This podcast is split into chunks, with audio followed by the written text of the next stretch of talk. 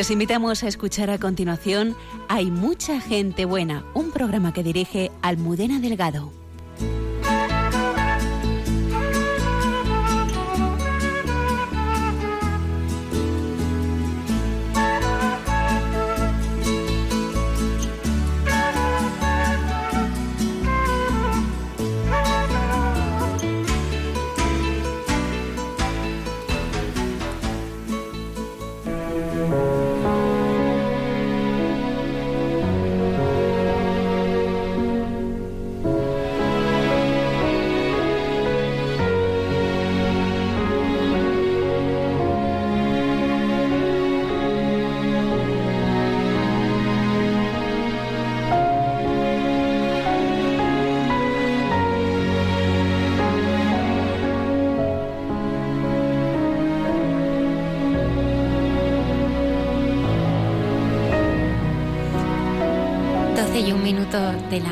Bienvenidos al programa Hay mucha gente buena. Buenas noches, Padre Javier Mairata. Buenas noches, Almudena. Buenas noches a todos nuestros oyentes. Buenas noches, Padre Isaac Parra. Buenas noches. Luis Díaz en el control. Hola, buenas noches. Y nuestra querida Lola Redondo. Buenas noches. Buenas noches. ¿Algunos de nuestros invitados, Padre Javier? Pues tenemos hoy con nosotros a Maura y a Juanma, que son padres de tres hijos y bueno, nos van a contar cómo el Señor se les presentó de, una moda, de un modo sorprendente en su vida. ¿no? A veces el Señor se presenta de formas muy luminosas y otras veces en medio de las oscuridades más tremendas. ¿no? Y ellos nos van a contar cómo conocieron al Señor. Tenemos esta noche también con nosotros a un gran amigo de este programa y con inmensa alegría doy la bienvenida a Rafa Sáenz de Santa María. Buenas noches. Hola, buenas noches a todos. Gracias por invitarme. Padre de cuatro hijos, apóstol y uno de los fundadores de Salve. Así es, de Amigos de Salve. Amigos sí. de Salve. Y esta noche viene a presentarnos eh, pues un regalo muy especial que tiene algo que ver con esto. Teresa, este salve María, llena eres de gracias, los señores contigo, bendita tú eres entre todas las mujeres, y desde tu vientre Jesús. Santa María, Madre de Dios, nosotros, pecadores ahora y en. Amén. Rafa, cuenta a nuestros oyentes. ¿Quién es ella? Esta es Teresa, es una de las niñas que ha participado en la grabación de este magnífico disco del Rosario. Es la hija de Diego y Mercedes, que es uno de los matrimonios con los que eh, compartimos eh, un grupo de oración en Bilbao eh, y cada 15 días nos reunimos y, y, bueno, pues esto es uno de los, de los artífices, ¿no? Ella es una de las, de las protagonistas de este disco. ¿Cambia mucho la vida rezar el rosario? Completamente. Es siempre siempre hace sol. ¿Siempre hace sol? Sí, sí. Y le dice uno que vive en Bilbao. Saludamos también a nuestros amigos y colaboradores, el padre Alberto Rollos, santos de andar por casa, esta noche con el beato Carlos de Foucault, la hermana Carmen Pérez, entre tú y yo, y a todos los que nos siguen, ¿verdad, Lola? A través de las redes. Sí, a todos los que nos siguen a través de Instagram, Facebook y Twitter y luego por supuesto nuestro mail eh, radio, o sea, hay mucha gente buena arroba radiomaria.es esperamos vuestros comentarios comenzamos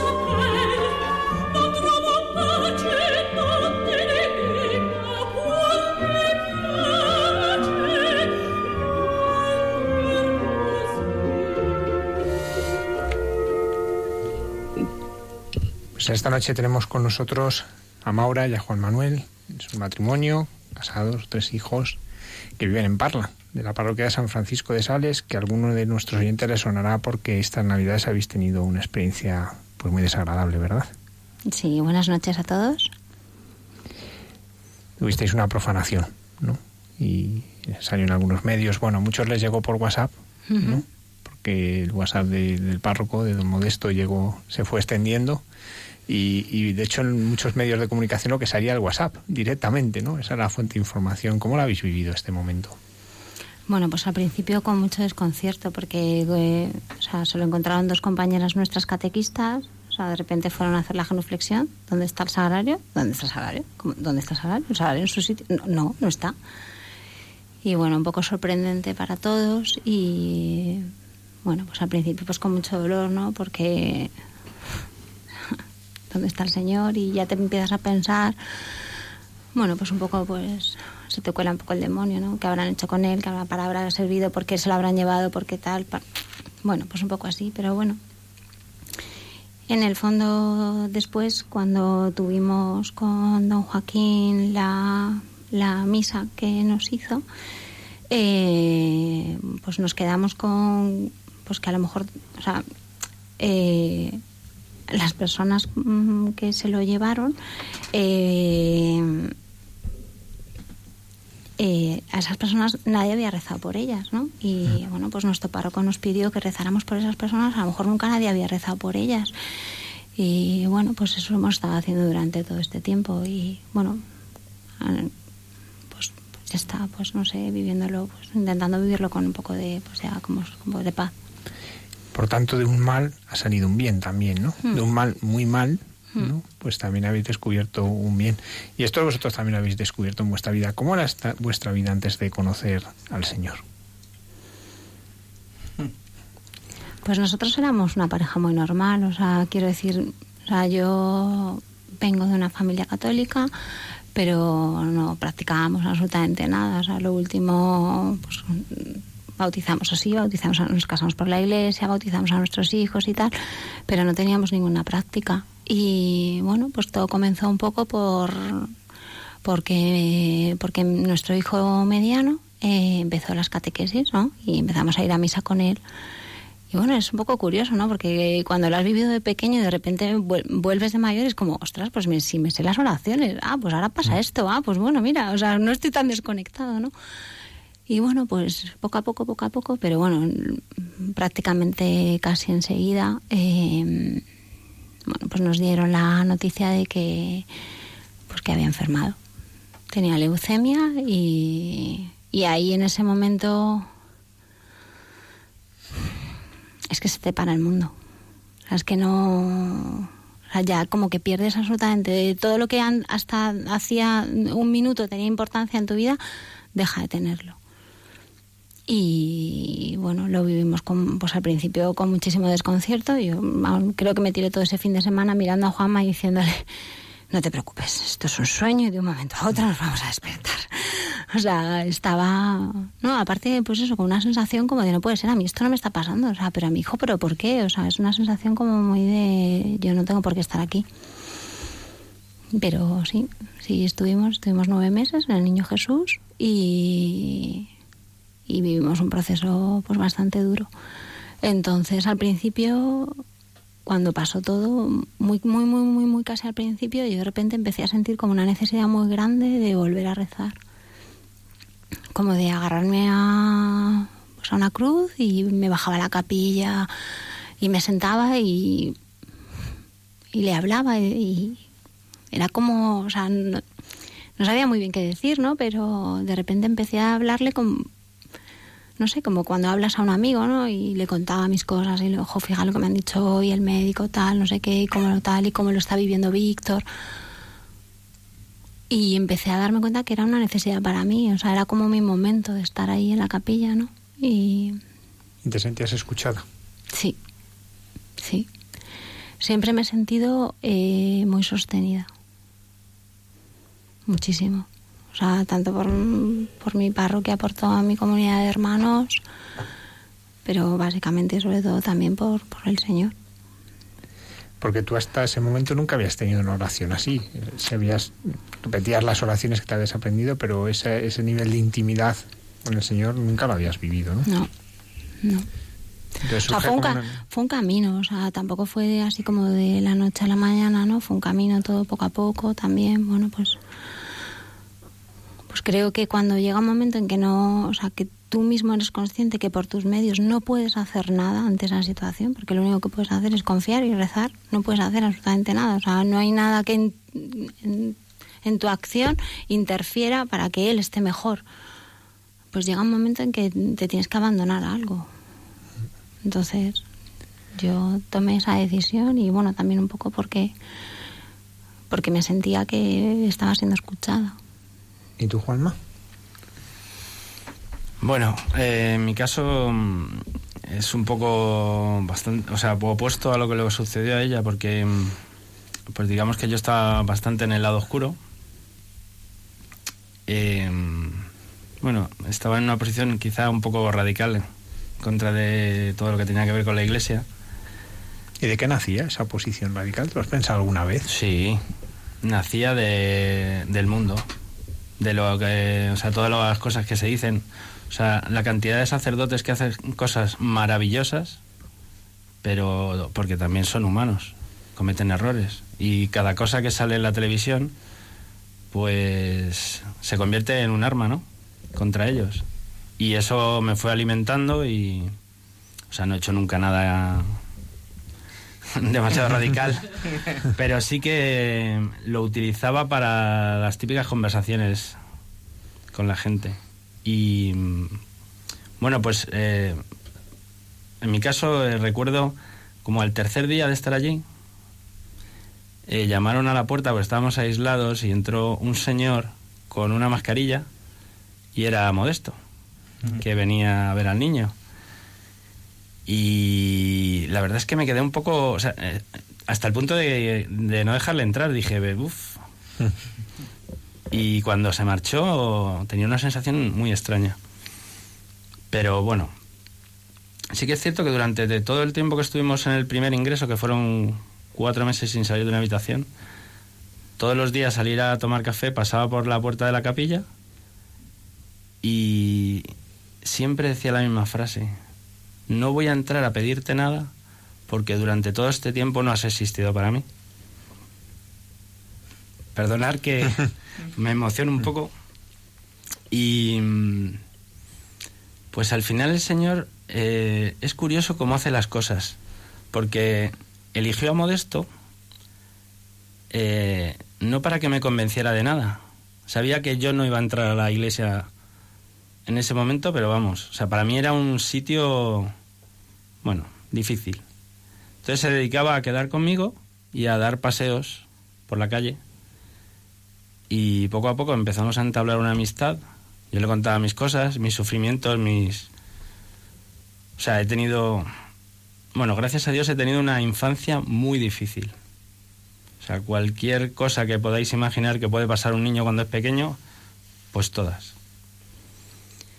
Y siempre he tenido la sensación de que nadie me cuidaba, ¿no? Y ahora, eh, pues gracias a Modesto, a cómo hizo las cosas, cómo escuchó el Señor y cómo, pues supo hacer en mí, ¿no? Hasta que, bueno, un buen día, yo jugaba al fútbol los domingos, vamos, no iba a misa. Y de repente, pues, llegué un día y le dije a mi mujer, se acabó el fútbol. A partir de ahora voy a ir todos los domingos contigo a acompañarte porque ella siempre me decía, jo, es que lo dejas todo para mí y siempre tengo que ir sola. Bueno, y fue, fui acercándome a, a la parroquia y, y me enamoré de lo que sucedía después de la misa. Ese hermanamiento de la gente, lo bien que se lo pasaban. Ya llevaba mucho tiempo que nos pasábamos, a lo mejor tenemos piscina de urbanización, tres horas ahí con los vecinos y era criticando a uno porque ha puesto el toldo rojo, otro porque se ha comprado un coche, el otro porque... Y subía y le decía, uff, que ya estoy cansado. O sea, qué vida. ¿No? O sea, ya por dentro... Y bueno, hasta que un día eh, decidí hacer cursillos de cristiandad. Y bueno, quiero aprovechar eh, antes, ayer, antes de ayer,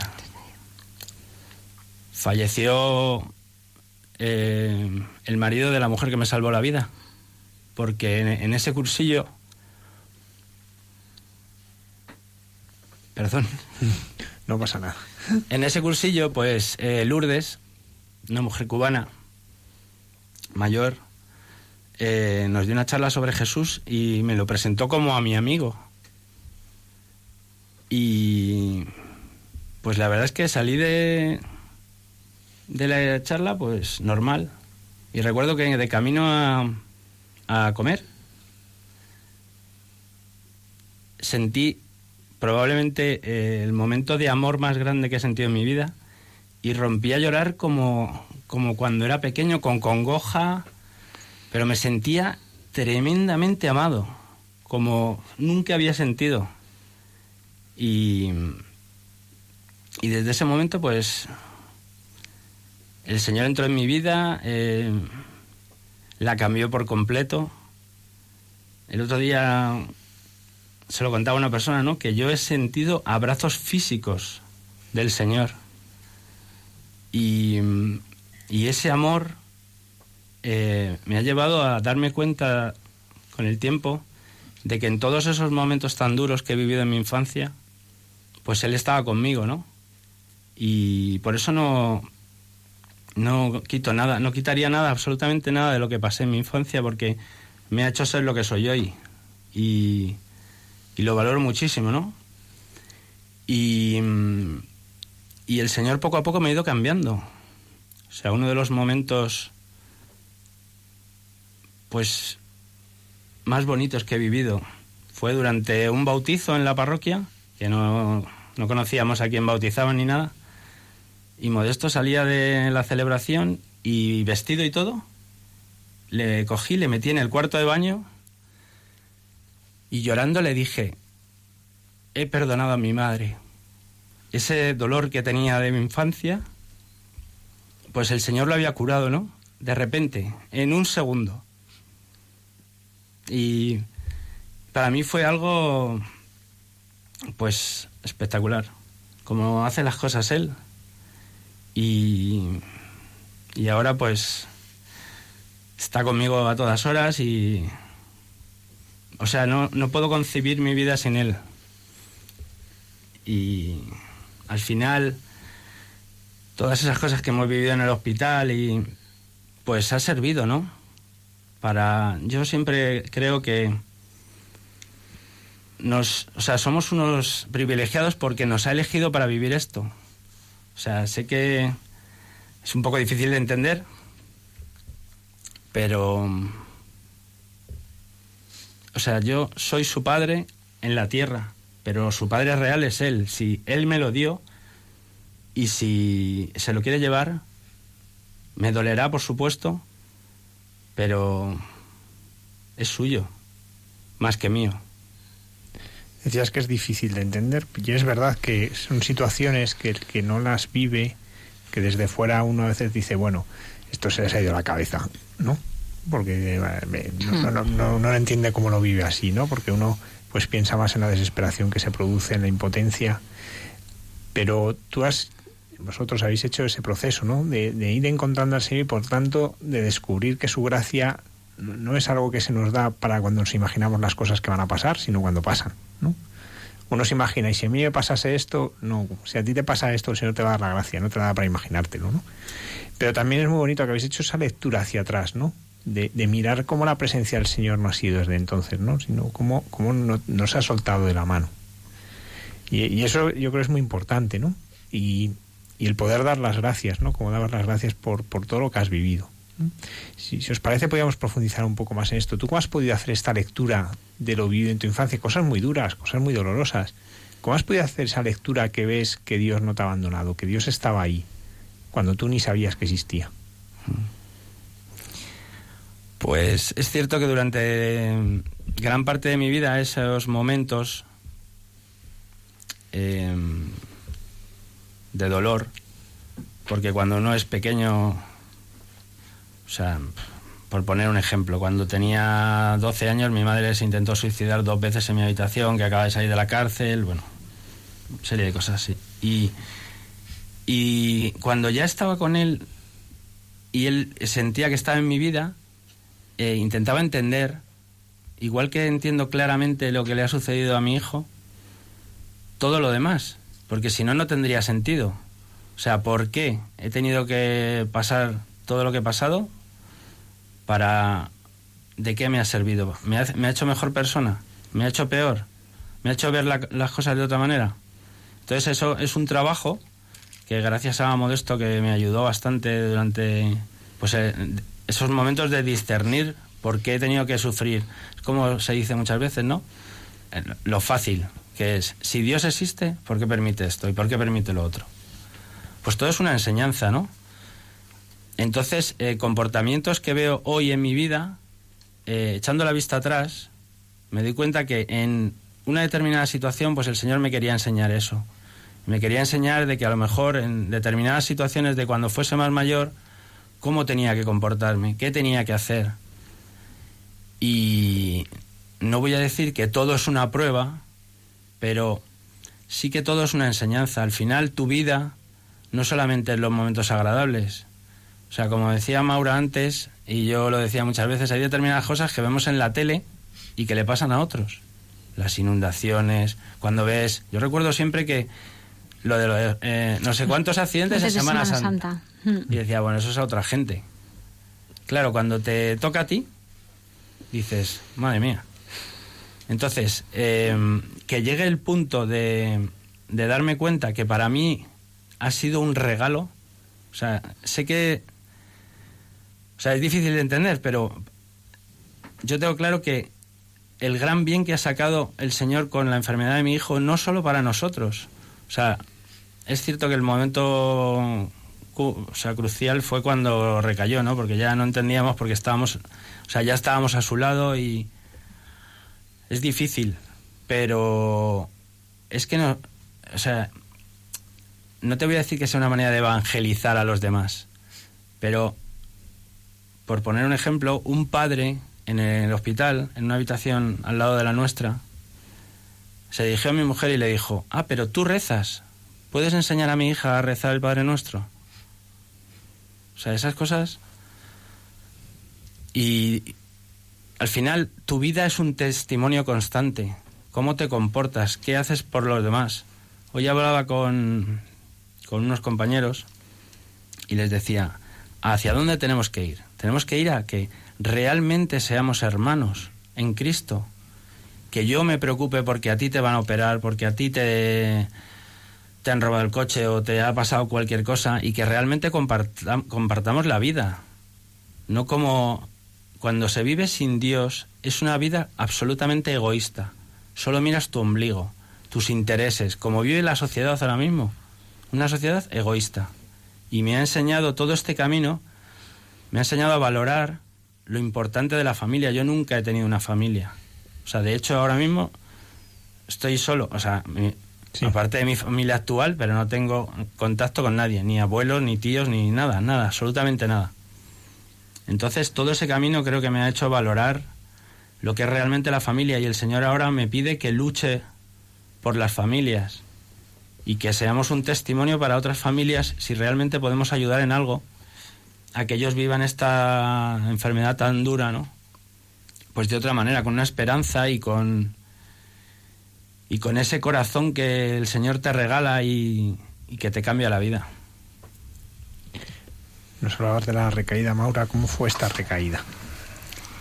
Pues justo en la primera revisión que teníamos, o sea, una vez que terminas el ciclo, eh, ya te empiezan a hacer revisiones cada tres meses, ¿no? Y en la primera revisión eh, de los tres meses, eh, desde el principio eh, tuvimos muchísima suerte porque el oncólogo que atendía a Víctor, o sea, es un ángel. Y siempre le decía, Víctor, si yo no estoy, mm, asegúrate, porque como es un hospital universitario, asegúrate muy bien que te miren los testículos, porque los testículos es una parte muy importante y tal. Y, efectivamente, en esa revisión empezó este testículo, qué raro está, está raro, porque no sé qué, le veo, no le noto que está ma- Yo, bueno, yo personalmente no veía nada, ni notaba nada. Y el niño tampoco, o sea, era todo como muy normal. Pero pero le hicieron una ecografía y efectivamente tenía, tenía síntomas de enfermedad. A todo esto era una semana o dos semanas antes de su primera comunión. Entonces, para nosotros fue muy duro porque no era llamar a la familia y decirle, oye, mira, que Víctor no va a hacer la comunión, no va a hacer la comunión en tal momento o cual. Es, Víctor no va a hacer la comunión porque Víctor ha recaído. Entonces, para todos fue muy difícil. Mis padres ya son mayores, entonces, eh, pues no lo vivimos muy bien, la verdad. Estábamos, o sea, aparte de todo, que yo creo que cuando tú vives por segunda vez siempre una experiencia de este tipo en tu vida, eh, ya, ya vas con una sensación de fracaso enorme, ¿no? O sea, cuando, cuando nos sucedió la primera vez, solo los tres primeros meses entre que te no sabes ni, o sea, te empiezan a hablar los médicos, no te enteras de nada, pero claro, ya cuando lo has vivido ya esto, ¿y por qué ahora me dice esto? Y ahora no sé qué, ¿y ahora por qué le tienen que dar esta dosis? Entonces, bueno, pues fue, fue difícil, a mí me costó mucho entender por qué había recaído. Además lo, se lo preguntaba constantemente, ¿no? Porque decía, Señor, si ya estoy aquí, pero ¿por, ¿por qué? Ahora, ¿por qué tiene que pasar mi hijo por esto otra vez, no? Entonces, bueno, pues lo que decía un poco antes, que hay preguntas que no, que no tienen respuesta y que por mucho que nos empeñemos, ni quizá ni, ni nosotros, ni habrá ningún momento en que podamos obtener una respuesta, ¿no? Simplemente tenemos que aprender una cosa que nos cuesta muchísimo, que es a confiar, a confiar en la voluntad de Dios, en no cuestionar, sino simplemente pues está pasando y o sea, confrontarle, ¿no? Porque yo sí que le confronté en ese momento, yo me puse delante del sagrario y le dije, "Señor, quiero saber qué está pasando." Y bueno, luego con el tiempo sí que sí que empecé a ver un poco su mano, ¿no? Porque es verdad que, que a lo mejor pues ni para Víctor, ni para Juanma, ni para mí, ni para Sergio, que es mi hijo pequeño, o para Miguel, que es el mayor, fue algo bueno, ¿no? O sea, fue algo que viéramos como, como con la presencia de Dios, pero quizás para, para gente que conocimos en el hospital, niños que conocimos allí, pues sí, para ellos fuimos un, pues, pues lo que decía Juanma, un poco un testimonio de un testimonio de Jesús allí, ¿no? Entonces hablábamos con la gente y enseguida se abrían con nosotros, o sea, teníamos, no sé, teníamos como muchísima cercanía y bueno, yo creo que sí que pudimos acompañar a alguna que otra familia en, en ese momento, ¿no? Porque además como ya lo habíamos vivido, pues bueno, pues estábamos como no sé, como con otra en otra postura. Ese pronóstico de la recaída sería muy malo, me imagino, ¿no? Muy malo. Muy malo. Nos dijeron que, bueno, pues que en principio que el cáncer de Víctor era fuerte, porque bueno, si ya había superado un ciclo completo de quimio y había residuos todavía, pues que bueno, pues que su pronóstico no era bueno. Entonces ahí sí que es verdad que dices, ostras, señor, ¿te lo vas a llevar ya? ¿Tan pronto? Porque vosotros habéis visto niños que sí que se han, fallecido, ¿no? Sí. Y bueno, pues es verdad que es, es... Allí los médicos te lo dicen claramente, ¿eh? o sea, no... O sea, si no tienes posibilidades te lo dicen, si tienes un 10% de posibilidades te lo dicen. Entonces, o sea, sabíamos que la situación iba a ser difícil y, es más, o sea, por ejemplo, la primera vez, hasta que la quimio empezó a hacerle efecto, pasó un tiempo. Pero la segunda vez, en cuanto empezaron a medicarle, enseguida se le empezó a notar muchísimo, hinchadísimo, ya el pelo, se le, o sea, todo como muy rápido, todo. Entonces, como que no estábamos acostumbrados. Así que bueno, pues nada, tuvimos que adelantar la comunión, hicimos comuniones prex, y la verdad que ahí en ese sentido pues Modesto nos ayudó muchísimo porque bueno lo hicimos todo en cinco minutos. Y bueno él pudo tener su fiesta antes de antes de bueno pues de que empezara el tratamiento que ya no iba a poder y y él más que la fiesta que eso es una tontería él lo que quería era conocer al Señor y tenerle. Entonces para él hacer la comunión era muy importante. Además yo creo que fue fue la dosis que él necesitaba para, para vivir esa época que vivió después tan dura, pues agarrado. Porque hemos hablado de vuestra fe, de, cómo habéis ido conociendo al Señor en la enfermedad y, para Víctor, cómo ha sido su encuentro con el Señor en la enfermedad. Pues al principio también se revelaba un poco, ¿no? Porque había veces que decía, ojo mamá, es que... porque Dios no me cura. Sí, fíjate la parábola del paralítico, porque, bueno, o sea, o sea, Bueno, es... la catequesis, claro. Bueno, es que se lo sabe todo estupendamente, entonces. Porque al final no sé qué, no sé cuánto. Y decía, bueno, cariño, pues ya verás, confía, ¿no? Intentado siempre enseñarle mucho, pues eso, a, a que confíe y a que. Bueno, pues que se lo pida y que, bueno, pues tenemos que confiar en que actúe la gracia. En el hospital podía comulgar luego ya cuando... Sí, sí, sí, tuvimos la gran suerte que el capellán, o sea, había veces que, que venía Modesto, que es nuestro párroco, venía y se la daba, pero allí teníamos un capellán que nos hacía muchísima gracia porque estaba vestido de blanco y nunca le sabíamos identificar cuando venía, era como... Pero, pero bien, bien, muy bien. Sí, lo que pasa en que muchas veces entras y como vas con la bata y eso, todo el mundo piensa que eres otro médico y alguna vez tal- todo el mundo se levanta para salir y dice que no, que no, para esto no hace falta. No.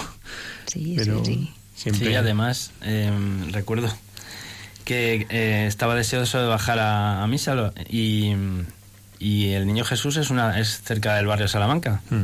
Entonces va muchísima gente mayor y, claro, nosotros bajábamos con el carre- o sea, con todo pinchado, los líquidos, el, El gotero, la sí. sí, el gotero, no me salía. Y una máquina, porque ellos le ponen una máquina que va pitando cuando se acaba.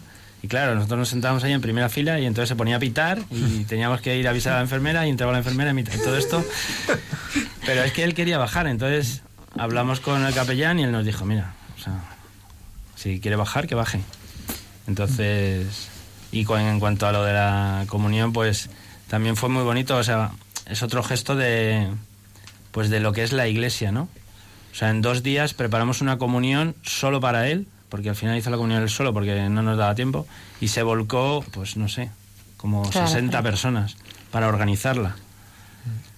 La hicimos en la misma parroquia, o sea... Y dentro del dolor de la recaída, pues eso es como, como cuando te duele la cabeza y, y te tomas algo. O sea, recuerdo que, bueno, vino un mago amigo de Modesto y, desde la parte de atrás miraba y decía... Es, es que, o sea, va a sonar un poco feo, pero merece la pena. Por esto merece la pena. Y pues desde aquí doy gracias a pues a toda la gente ¿no? que se volcó con nosotros. Y- Hemos estado siempre muy acompañados, o sea, eso sí que es verdad. O sea, tenemos una comunidad que en ese sentido nos ha arropado increíble. O sea, es que mm, yo no, o sea, es lo que decía Juanma, yo no concibo mi vida sin mi comunidad, o sea, para todo, o sea, para todo. Nosotros, o sea, vivimos solos en Parla, no conocemos, o sea, no tenemos familia allí. Pues que no, o sea, yo tengo allá mi familia, la familia que he formado en la iglesia. Entonces, estamos todos ya. Con una casa en precario, porque vuestra parroquia es una casa en precario todavía, porque es, eh, es un Estamos- prefabricado sí, y estamos- estáis ahora ya construyendo. No, pero es verdad que, que a lo mejor algunos de los oyentes, pues eso, le metió en el cuarto de baño, es que no hay mucho más sitios donde meterse. Efectivamente. Porque la parroquia es. es, lo que es sí. el templo y una sala y ya está, y una mini sacristía, porque no tiene mucho más. Nuestro Lego es, es peculiar, sí. El día que tengamos un templo grande, no sé, no sé qué vamos a hacer, porque estamos acostumbrados a tenerlo todo milimétricamente colocado y bueno. No, y es muy bonito esto, el, el encuentro con la, con la iglesia como familia. Muchas veces eh, hay, hay una vivencia como impersonal de la fe, ¿no? Uno va a misa, se va de misa, ¿no? Y precisamente a ti lo que te llamaba la atención era el después de misa, que ahí pues muchos se quedan, se quedaban hablando. También es una comunidad que se está formando.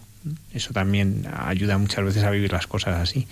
Pero esta experiencia de iglesia como familia, ¿vosotros cómo la intentáis transmitir a los demás? Pues intentamos vivirlo. O sea, no, no sé si se lo estamos transmitiendo a los demás. Simplemente lo que hacemos es, eh, es vivirlo. Y ven y veréis, ¿sabes? O sea, estamos juntos en, en los momentos en los que, bueno, pues hacemos celebraciones juntos, damos formación juntos, o sea, hacemos un montón de actividades juntos. Pero luego también, eh, si nos tenemos que tomar un café, nos lo tomamos. Si ocurre cualquier cosa, estamos todos ahí. O sea, si hay que rezar porque ha ocurrido algo, tenemos una intención. lo vivimos todo, pues no sé, así, juntos. Sí, además es a mí lo que me sorprendía mucho es cuando ya estaba dentro, fuera del lado oscuro, eh, recuerdo que la gente pasa y se queda mirando, porque, o sea, yo recuerdo cuando estaba fuera es que esta gente, qué raro, ¿no? Que dentro de una iglesia mira cómo se hablan, cómo se tratan. Y como decíamos ahora, o sea, al final es que hemos celebrado juntos, o sea, es una familia, familia de familias. Porque, pues ahora, por ejemplo, hemos tenido hace poco dos nacimientos de, de unos hermanos que son, son mayores, digamos. Como nos- bueno, nosotros somos jóvenes, ellos son mayores. y es muy bonito, ¿no? Compartir la vida de tus hermanos. O sea, yo hoy por hoy no concibo mi vida sin ellos. Sin ese momento tenemos, bueno, luego como tenemos grupos pequeños y, por ejemplo, en mi grupo pequeño somos cuatro, que ahora nos reunimos eh, todos los jueves. Como no tenemos tiempo, eh, antes intentábamos quedar para lo típico, para cenar y, y solo quedamos para rezar. 45 minutos todos los jueves, de 9 a, a 10 menos cuarto, 10. Y no, no puedo vivir sin ese momento. O sea, esa eso que se produce ahí, eh, me encantaría que todo el mundo lo conociese. O sea, lo equivocado que está el mundo de lo que es la iglesia realmente. Y mm, el año pasado recuerdo que Modesto me pidió que diera unas charlas prematrimoniales. Eh, Jesucristo y la iglesia. Y la iglesia, claro, es la, la cantidad de cosas que puede, que puede pensar la gente. Que era lo mismo que yo pensaba. Que... Pero me encanta tener la posibilidad de, de enseñar al mundo otra iglesia. Porque si sale un sacerdote, un obispo, pues es como mucha gente, yo lo decía. No, es que nos están intentando vender. Y creo que el papel de los laicos en- en transmitir lo que es realmente la iglesia es muy importante. Y para mí es una bendición. O sea, tener esa posibilidad. Ahora, por ejemplo, hemos terminado el tercer curso alfa y lo contaba hoy, que teníamos un entrenamiento, y les decía, una- un matrimonio que se acercó a mí el último día y me dijeron, nos has cambiado la vida. Llevamos toda la vida juntos, llevan toda la vida juntos. Desde que eran, no sé si empezaron en el instituto y ya se han casado, tienen dos hijos. Y me decía, es que hablamos de cosas que no hemos hablado jamás. Y eso es un auténtico regalo, o sea, poder ser transmisor de lo que tú has recibido. ¿No? ¿Cómo es? Dar gratis lo que habéis. recibido gratis. Así es. Todo el curso alfa, vamos a explicarlo, porque curso alfa y entrenamiento alfa no saben si es las fuerzas especiales o algo así, porque suena a película americana, entonces a lo mejor algunos otros oyentes no saben que son pues una experiencia de evangelización que nació en Inglaterra, que es sobre todo pues a, a través de una presentación de la fe que lo que busca es que uno saque sus interrogantes para ir encontrando respuestas. ¿no? Y bueno, pues una serie de, de- son 15 sesiones al final, más o menos. Y bueno, vosotros los, lo habéis ido realizando. ¿Y, y cómo es ese encuentro con, con personas? Porque Alfa está hecho para gente que no cree o que tiene una fe pues que es muy débil, o una fe como la que tenéis vosotros. Bueno, pues sí, uno lleva al niño a hacer la comunión, pero no se interroga demasiado. ¿Cómo está siendo ese encuentro con todas esas personas que no creen, como los que nos contabas ahora? ¿Cómo lo vivís? ¿Lo vais los dos lo primero? Yo he no? estado haciendo alfa jóvenes Ah, jóvenes. y es muy potente. Porque ves a los chavales, o sea, que les cambia la mirada. Y eso ya, ¿sabes? O sea, hay determinadas, determinados chavales que dices, no se explica. Sí, señor, se explica porque tú estás aquí. O sea, increíble. De verdad, increíble, increíble. Tenemos un par de casos que yo, vamos, yo personalmente desde el principio dije, "Ah, estos chavales, olvídate, que, que es que no, o sea, no van a venir a la segunda, no vienen. Yo estaba ahí con uno de nosotros, digo, no me lo puedo creer que esté aquí. O sea, increíble. Pues, eh, o sea, hemos, eh, de adultos es el tercer alfa que hacemos y mm, viene gente de todo tipo, no solamente alejados. O sea, hay gente que, pues, que lleva toda su vida yendo a misa, Pero, pero, no ha tenido un encuentro con el Señor. y, o sea, ven cosas. De hecho, Alfa lo bueno que tiene también es que es para el equipo también. O sea, tú vuelves a revivir un montón de cosas y ves como eh, poco a poco, progresivamente, a la gente le cambia la vida. Su mirada, sus preguntas. Eh, el anterior alfa, eh, mi hermano Agustín, que, que siempre recuerdo los cinco primeros días lo que podía decir, porque el, el centro de alfa es, ¿quieres que te escuchen? déjales que suelten todo lo que tengan que soltar. Entonces, una vez que ellos sueltan, porque en alfa lo bueno que tiene es que puedes decir absolutamente todo lo que quieras, sin faltar el respeto a nadie. Entonces, la gente dice auténticas barbaridades. O sea, y ese Agustín ha dirigido este último alfa. Y ves cosas pues impresionantes y cómo a la gente les cambia la vida y es muy bonito tener esa posibilidad de aunque sea con un granito de arena, ¿no?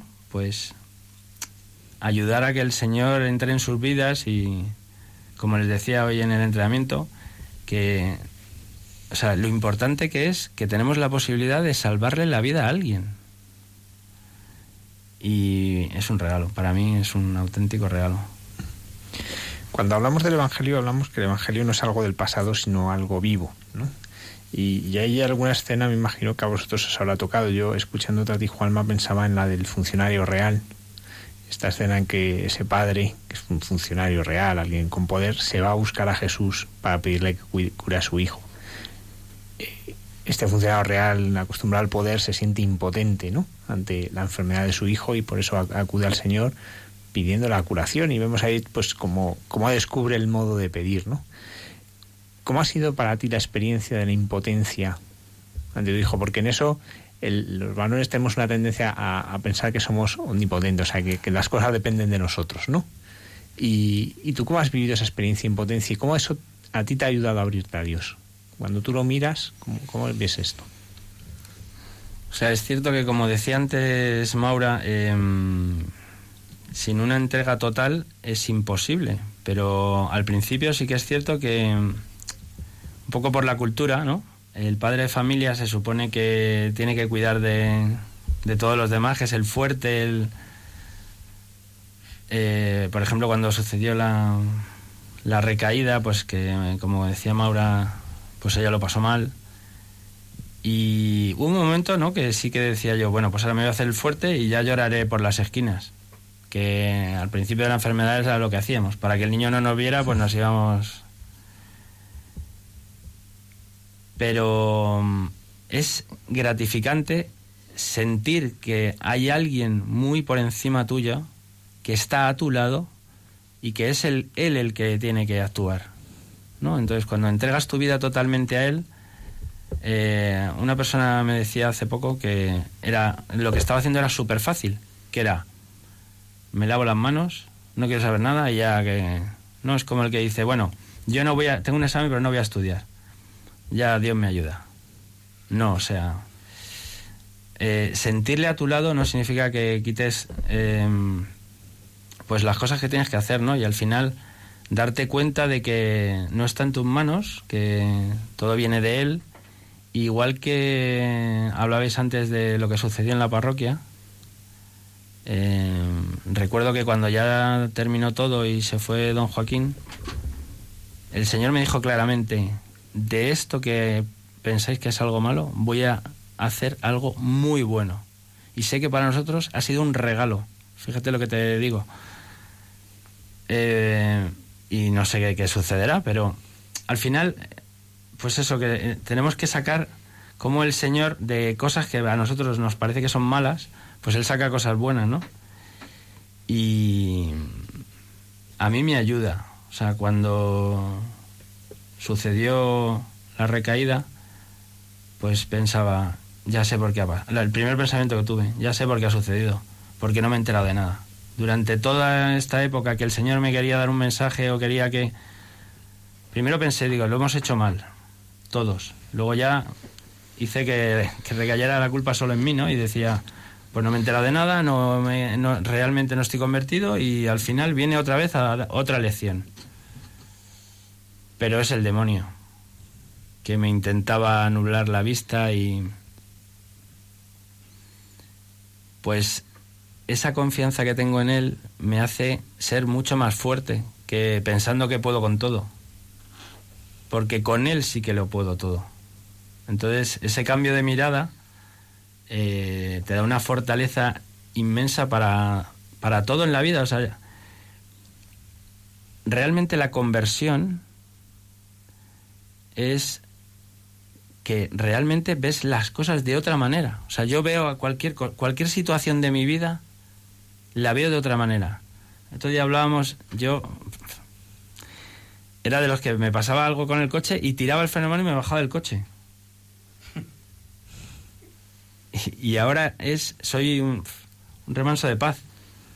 O sea, es que ya me pueden hacer, mira, la última vez que tuve una cosa en, en, un, en, un, parking de un centro comercial, me bajé del coche y le di un danap al otro conductor que me estaba poniendo a caldo. Y se quedó helado. Sí, sí.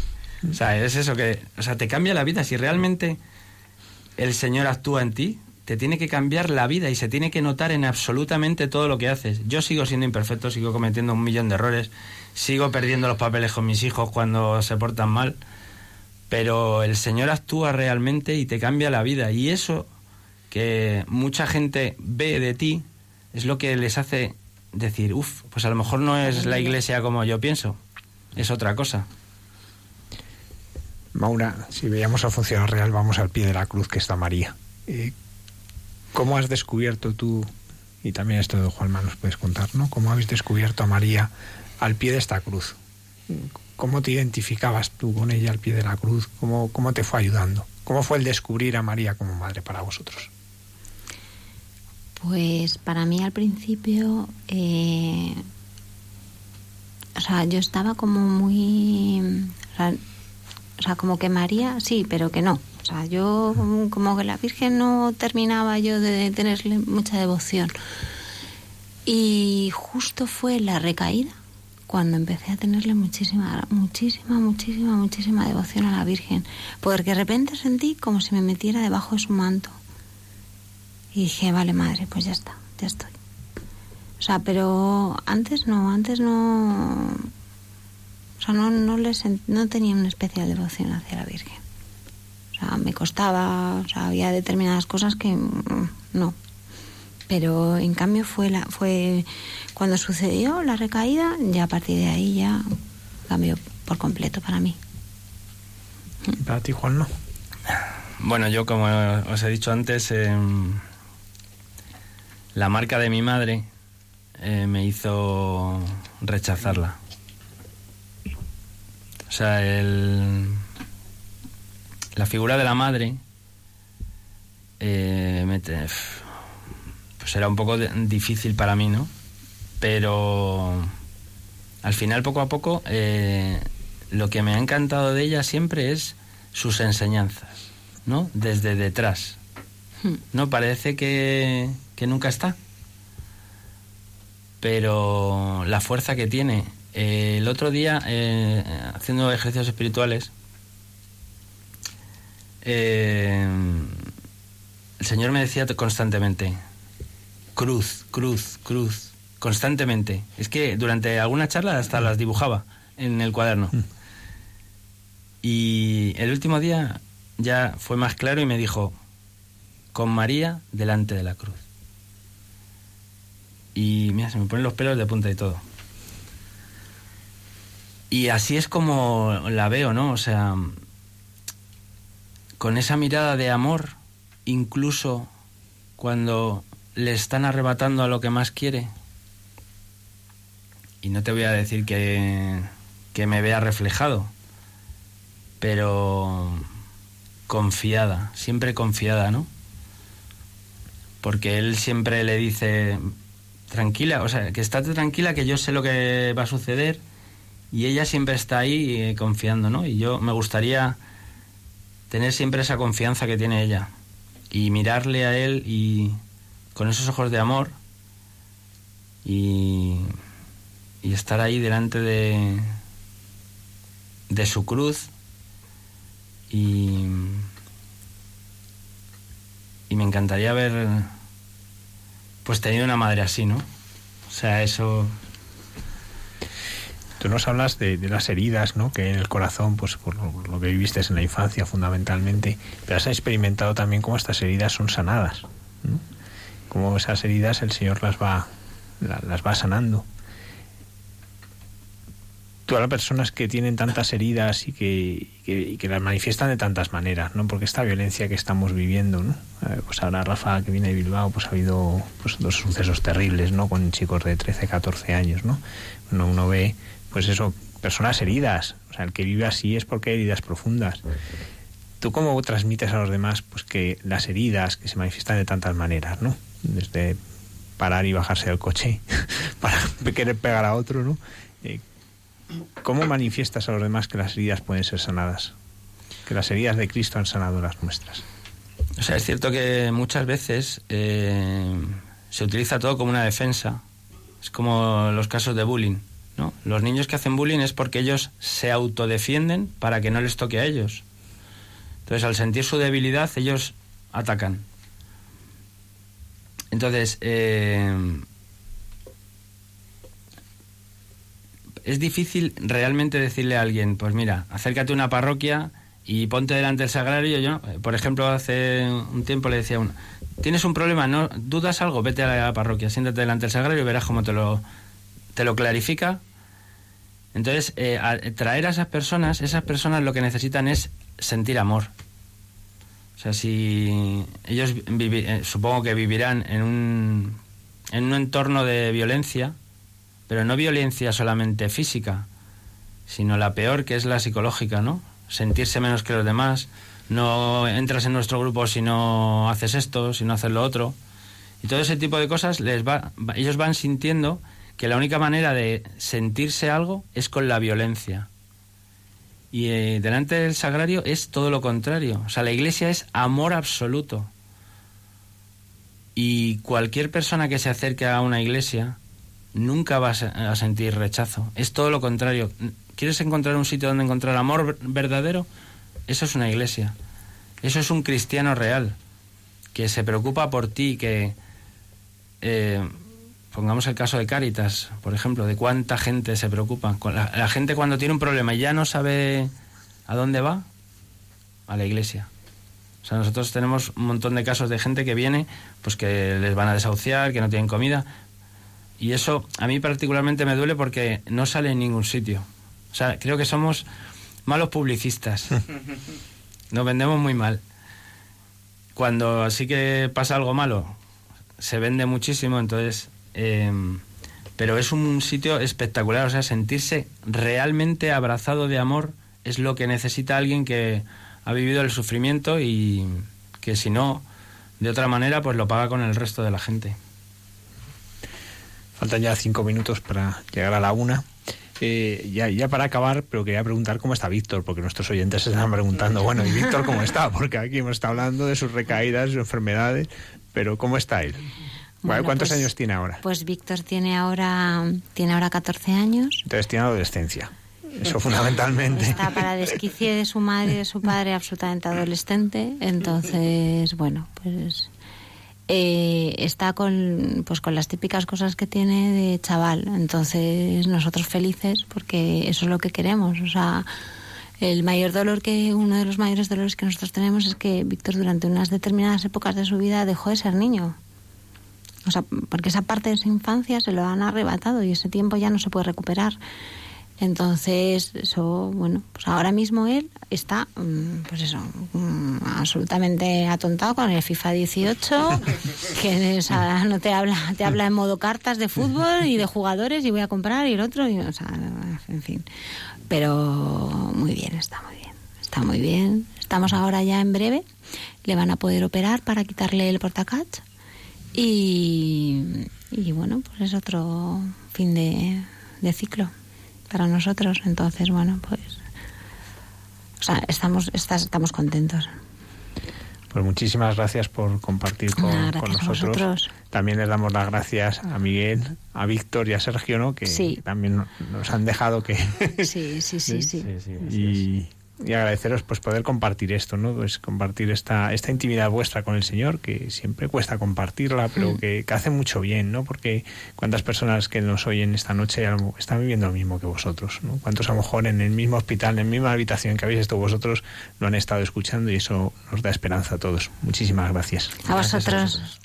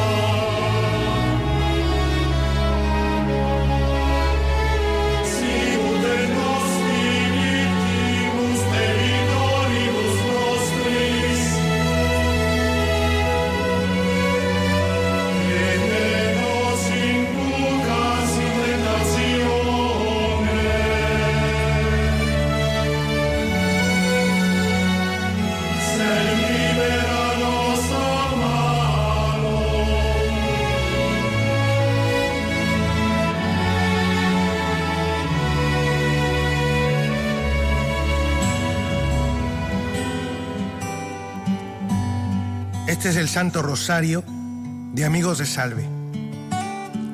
Te invitamos a que te unas con nosotros y juntos formemos esa gran familia que Dios está esperando.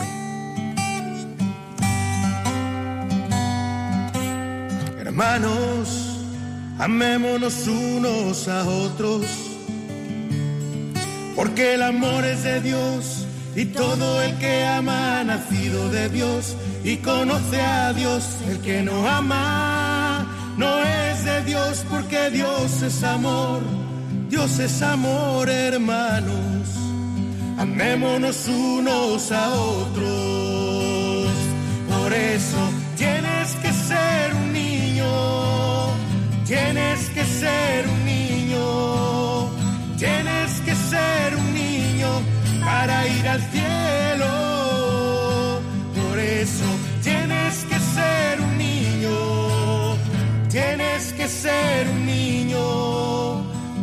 tienes que ser un niño para ir al cielo. Una y dos minutos de la madrugada, seguimos aquí en directo por la señal de la Santa Cruz. Rafa Sáenz de Santa María, apóstol, fundador de Amigos de Salve. Muchas gracias por estar aquí. Qué gozada, ¿eh? Qué gozada. Qué maravilla. Qué, qué, qué, qué regalazo estar aquí un- una vez más. Esta es la tercera vez que estoy aquí ya. Me, me- me voy a empadronar aquí. Muy amigo, muy amigo, muy Sí, amigo sí. que eres padre de, ¿eh? De cuatro hijos y, y nos estás ayudando, nos estáis ayudando, amigos de Salve, a rezar el rosario. Sí, sí, sí. La verdad es que, eh, bueno, no sé por dónde empezar porque, porque esto es fruto de... Esto es un caminar, ¿no? Esto es una... Como dice el lema de Amigos de Salves, peregrinando al cielo. Y la verdad es que, bueno, pues esto es fruto de, pues eso, pues de, de, decir que sí al Señor una y otra vez y pedirle que te utilice cada día. Eh, intentar estorbarle lo menos posible, ¿no? Y mm, bueno, pues hay- amigos de Salve mm, son Osvaldo y Arce, nuestros queridísimos Osvaldo y Arce, que tenían un grupo en México, se llama Jaire, y vinieron a España, hace siete años a evangelizar. Decía que los españoles fuimos a México a mm, dejar la Biblia y a llevarnos el dinero, el oro, y ellos vuelven aquí a devolvernos la, Biblia. Y llevan siete años en España evangelizando con su voz y con su guitarra. Y, de ahí surgió Amigos de Salve. Y Amigos de Salve es la misión de, de- es apoyar la misión de Osvaldo y Arce por toda España, ¿no? Y bueno, pues como todo lo hacemos con ellos, hacemos peregrinaciones, adoraciones, misas, eh, encuentros, todo, pues, pues esto también lo teníamos que hacer con ellos, ¿no? Aunque, bueno, pues nosotros en Bilbao, ellos están, estaban en Sevilla, ahora están en Madrid, y, y yo vivo en Bilbao.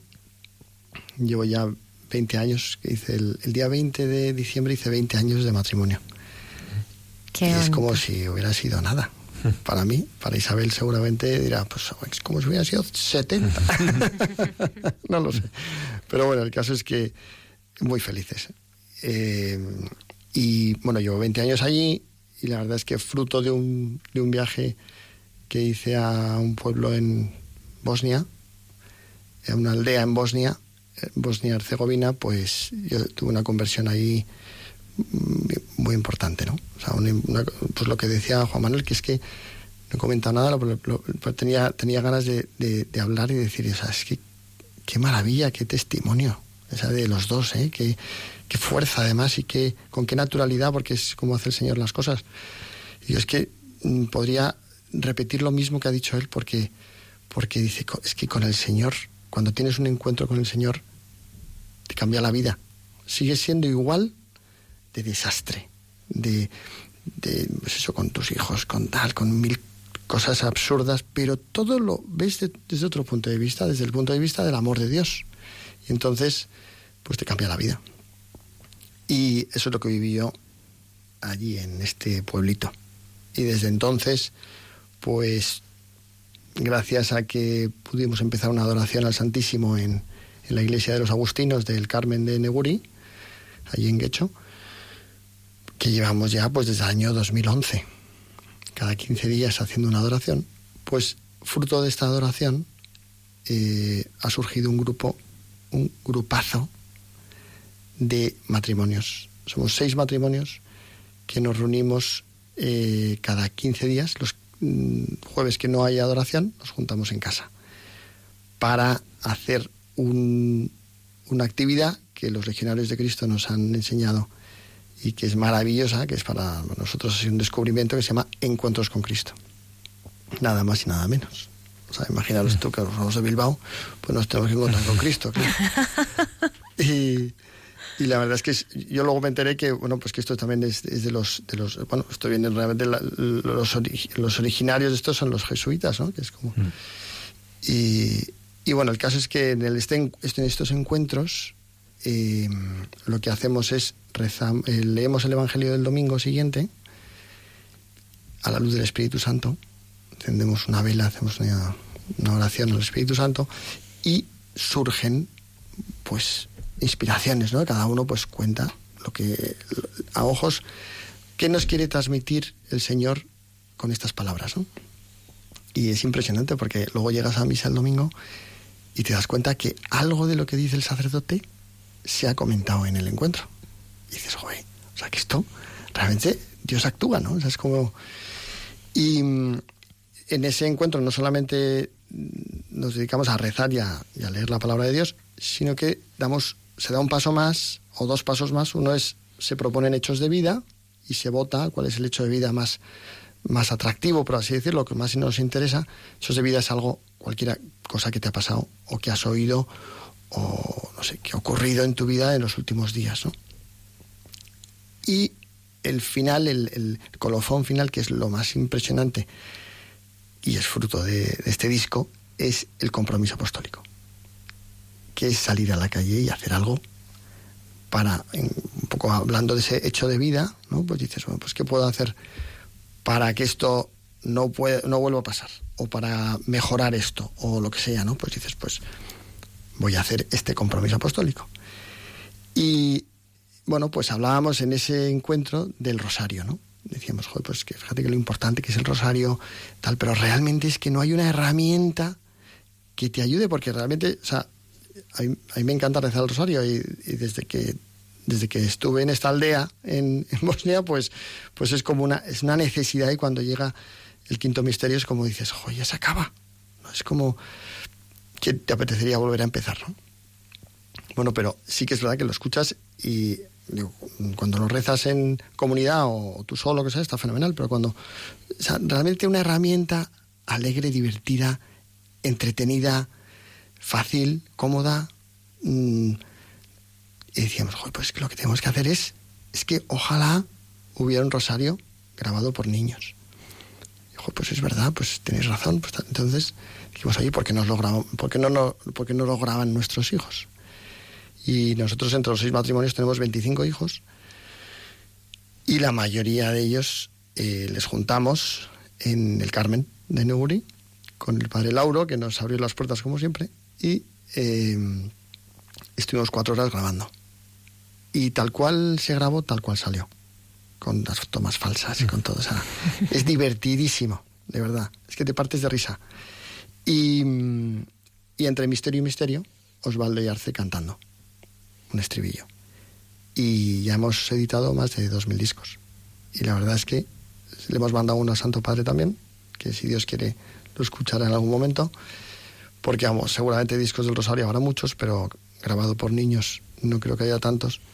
Y con tomas falsas, yo creo que con los dedos de una mano, ¿no? Así que ese es el, ese es el, el disco del Rosario. Pues vamos a escuchar. Teresa. Este Salve María, llena eres de gracias, el Señor es contigo. Bendita tú eres entre todas las mujeres, y desde tu vientre Jesús. Santa María, Madre de Dios, ruega por nosotros, pecadores ahora y en la muerte. Amén. Esta es Teresa, la hija de Diego y Mercedes, que por cierto estuvieron aquí cuando estuvimos con Osvaldo y Arce, estuvieron ellos también. Y Primer misterio, la encarnación del Hijo de Dios. Y el ángel le dijo, no temas María, porque has hallado gracia delante de Dios. Concebirás en tu seno y darás a luz un hijo, y le pondrás por nombre Jesús. Dijo entonces María, he aquí la esclava del Señor, hágase en mí según tu palabra. Padre nuestro que estás en el cielo, santificado sea tu nombre, venga a nosotros tu reino, hágase tu voluntad en la tierra como en el cielo. Danos hoy nuestro pan de cada día, perdona nuestras ofensas como también nosotros perdonamos a los que nos ofenden. No nos dejes caer en la tentación y líbranos del mal. Dios te salve María, llena eres de gracia. El Señor es contigo, bendita tú eres entre todas las mujeres, y bendito es el fruto de tu vientre Jesús. Santa María, Madre de Dios, ruega por nosotros pecadores, ahora y en la hora de nuestra muerte. Amén. Dios te salve María, llena eres de gracia. El Señor es contigo, bendita tú eres entre todas las mujeres, y bendito es el fruto de tu vientre Jesús. Santa María, Madre de Dios, ruega por nosotros pecadores, ahora y en la hora de nuestra muerte. Te salve María, llena eres de gracia, el Señor es contigo, bendita tú eres entre todas las mujeres y bendito es el fruto de tu vientre Jesús. Santa María, Madre de Dios, ruega por nosotros pecadores, ahora y en la hora de nuestra muerte. Amén. Dios te salve María, llena eres de gracia, el Señor es contigo, bendita tú eres entre todas las mujeres y bendito es el fruto de tu vientre Jesús. Santa María, Madre de Dios, ruega por nosotros pecadores, ahora y en la hora de nuestra muerte. Dios te salve María, llena eres de gracia, el Señor es contigo, bendita tú eres entre todas las mujeres y bendito es el fruto de tu vientre Jesús. Santa María, Madre de Dios, ruega por nosotros pecadores, ahora y en la hora Rafa, pero habrá quien diga que, que el rosario no es una oración para niños, ¿no? ¿Qué le contestáis cuando alguien dice eso? Aparte de darle el disco para que vean que sí. Que lo escuche, claro, que lo escuche. Es una oración, eh, como dice Osvaldo al principio, dice, tienes que ser un niño para ir al cielo, ¿no? Eh, yo creo que Jesucristo tenía una predilección por los niños mm, y todos tenemos que hacernos un poco niños para, para, para entender todo esto, ¿no? O sea, como, lo, como miremos nuestra fe eh, desde el punto de vista de nuestra madurez mm, de edad adulta, eh, es muy difícil. Es, tienes que hacerte, pues eso, como un niño. Poco me contaban en, un colegio que son, religiosas y buena parte del profesorado son religiosas. Falleció el padre de, una de las religiosas eh, en una situación muy trágica. Y bueno, pues fue una revolución en el colegio y en una de las aulas, pues la profesora que tenía que ir no podía ir, pues le tenía que sustituir otra. Bueno, tardó un buen rato en ir y cuando llega a clase se encuentran las niñas de siete años por el noveno misterio. Dice, ¿pero qué hacéis? Pues rezar. Estamos rezando eh, por, por, el padre de la hermana. Dice, pero, pero si el rosario son cinco misterios. Dice, hermana, esta vez es muy importante y no vale solo con cinco. pues esa sensibilidad de los niños. ¿Qué, qué ecos están llegando de, de, de, lo que está suponiendo el rosario? Bueno, pues eh, es impresionante. Eh, y es que cada vez que te dicen algo, es que levantas los ojos al cielo y dices, Joder, gracias Dios mío, porque ¿cómo? Fíjate que, que la cantidad de cuando dices, perdóname, ¿no? los pecados de omisión, ¿no? La cantidad de cosas buenas que puedes hacer y no haces, ¿no? Bueno, pues esto dices, es que fue fruto de un encuentro. Si por lo que sea no tenemos ese encuentro, o no se vota ese hecho de vida, o lo que sea, pues esto no habría salido. Y dices, joder, o sea, qué gozada, cómo, cómo, cómo Dios hace las cosas, ¿no? Y, y, y por eso digo que, por ejemplo, hay muchísimos sacerdotes que dice Rafa, es que nos habéis salvado la vida, porque es que como vamos de un lado para otro, sobre todo ahí que hay, que son párrocos de no sé cuántas parroquias, y claro, no, no, da, no dan de, de, sí para todo, y de, vamos en el coche y mon, nos ponemos el disco y nos ponemos a rezar y rezamos nuestro rosario del día con vosotros. Y joder, qué gozada. O sea, te quedas como, pues eso, dando gracias a Dios, ¿no? Por, por, esta herramienta, ¿no? Que, y, es que además al final es que digo, lo que se trata de que cuanta más gente lo tenga, en el Borjón hay muchísimos, muchísimas parroquias que lo están utilizando para catequesis, para entregar a los niños la primera comunión, para, bueno, pues para, para compartirlo, porque es, que al final, dices, es como cuando te dicen, oye, ¿no te has descargado este app? De es que no sabes lo que hace. Ah, pues, joder, mi información privilegiada, pues esto es lo mismo. ¿No, ¿Sabes que hay un disco del Rosario grabado por niños que es maravilloso? Pues aquí lo tienes, ¿no? O sea, yo creo que es un, un regalo para toda la iglesia. Y creo que esto tiene que traer mucha cola. Lo único que tenemos que hacer es estar y, ¿no? y mandarlos allá donde, donde se necesiten, ¿no? 20 años de matrimonio, Rafa. A mí sí que me gustaría. No, es verdad, yo desde que te conozco eres muchas cosas, ¿no? Apóstol, padre de cuatro hijos, pero eres un hombre profundamente enamorado. Y, a mí me gustaría que compartieras con los oyentes, ¿no? Sobre todo ahora que quizá muchos matrimonios estén pasando situaciones de, dificultad, ¿no? Es difícil mantener ahora eh, pues la unidad de la familia, ¿no? Y me gustaría que nos hablaras cómo, cómo has vivido tú estos 20 años con Isabel. Pues mira, ha sido otro regalazo. Mm, yo la verdad es que en mi época joven no fui un, santo, tampoco es que lo sea ahora, pero, pero era bastante golfillo. Y en el sentido de, oye, pues me gustaban todas, es que era una cosa impresionante, ¿no? Era como, como bueno, pues no sé, era así, ¿qué se le va a hacer, no? Y soy el pequeño de seis hermanos y la verdad es que tenía buenos ejemplos. Mis hermanos mayores pues habían educado bien, ¿no? O sea, en el sentido, había visto en casa, no, la verdad es que somos todos estupendos, ¿eh? Son todos estupendos. Pero, mm, bueno, pues al final Dios, digo, es que tiene un ángel de la guarda increíble, porque, bueno, pues, pues han pasado por mi vida, pues, bueno, pues, no has tenido tus, las novias, estas cosas, pero al final es como que Mm, te ha dado el regalo, el mayor regalo que puedes tener, ¿no? Una mujer 10. Y, lo digo con, mayúsculas y, estoy seguro que ahora, no sé si me estaba oyendo, pero espero que no, porque te hay que descansar, pero, pero estará diciendo, ¿para qué mentirosa eres? o tal, pero muriéndose de vergüenza, pero, pero es que es verdad. Em, Sí que es verdad que nosotros al principio, oye, pues hemos sido un matrimonio normal. Mm, bueno, pues hemos intentado educar a nuestros hijos lo mejor posible. Em, y, el haber encontrado, el haber tenido esta conversión, eh, pues el año 2011, pues sí que es verdad que, ahí te cambia la vida. O sea, decir, en el fondo es que mm, te das cuenta que Dios debe de estar en el centro del matrimonio. Y un matrimonio en torno a la Eucaristía, un matrimonio en torno a la oración y, compartiendo estos encuentros que tenemos, ¿no? Eh, compartiendo eh, ejercicios espirituales, compartiendo retiros, compartiendo convivencias. Eh, ahora estamos haciendo un máster de la familia de Juan Pablo II, recomendado enérgicamente por nuestro obispo don Mario que nos dijo, ¿queréis ayudarme? Un día que fuimos ahí, después también de un fruto de, fruto de, un, encuentro con Cristo, que fuimos, a compromiso apostólico, vamos a apoyar a don Mario. Tenemos que ir a apoyarle porque la diócesis hace falta. Entonces vamos allí con todos nosotros. Oiga, don Mario, venimos a ayudarle. Vamos a hacer esto. Y dice, ¿pero queréis ayudarme? ¿De verdad queréis ayudarme?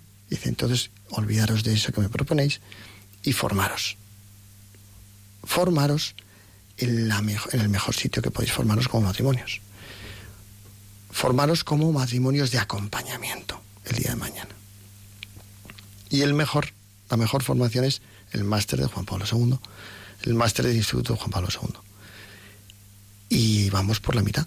Son tres años de máster y lo estamos haciendo todos, los seis matrimonios. Es impresionante. O sea, y, y al final te crees que llegas al máster y dices, joder, ya verás tú. ¿Qué me van a contar aquí? Y te das cuenta que el, tú vas ahí como diciendo, bueno, don Mario me ha dicho, yo voy ahora a ayudar al el día de mañana. Y dices, pero si es que esto es un regalo para mí. O sea, esto es en, primera persona. Dices, joder, y, estás a tu lado con, estoy con Isabel y yo, pues estás escuchando lo que está diciendo esta persona. O sea, esto es impresionante. Esto es como una especie de retiro continuo mm, sin pelos en la lengua, porque claro, esto es es decir, te hablan de todo, de todo, y por su orden. Entonces, una formación cristiana y humana brutal. Y compartir eso también en matrimonio es. Es que. Mm, yo ahora mismo. No es que no conciba la vida sin Isabel, por supuesto que no la concibo.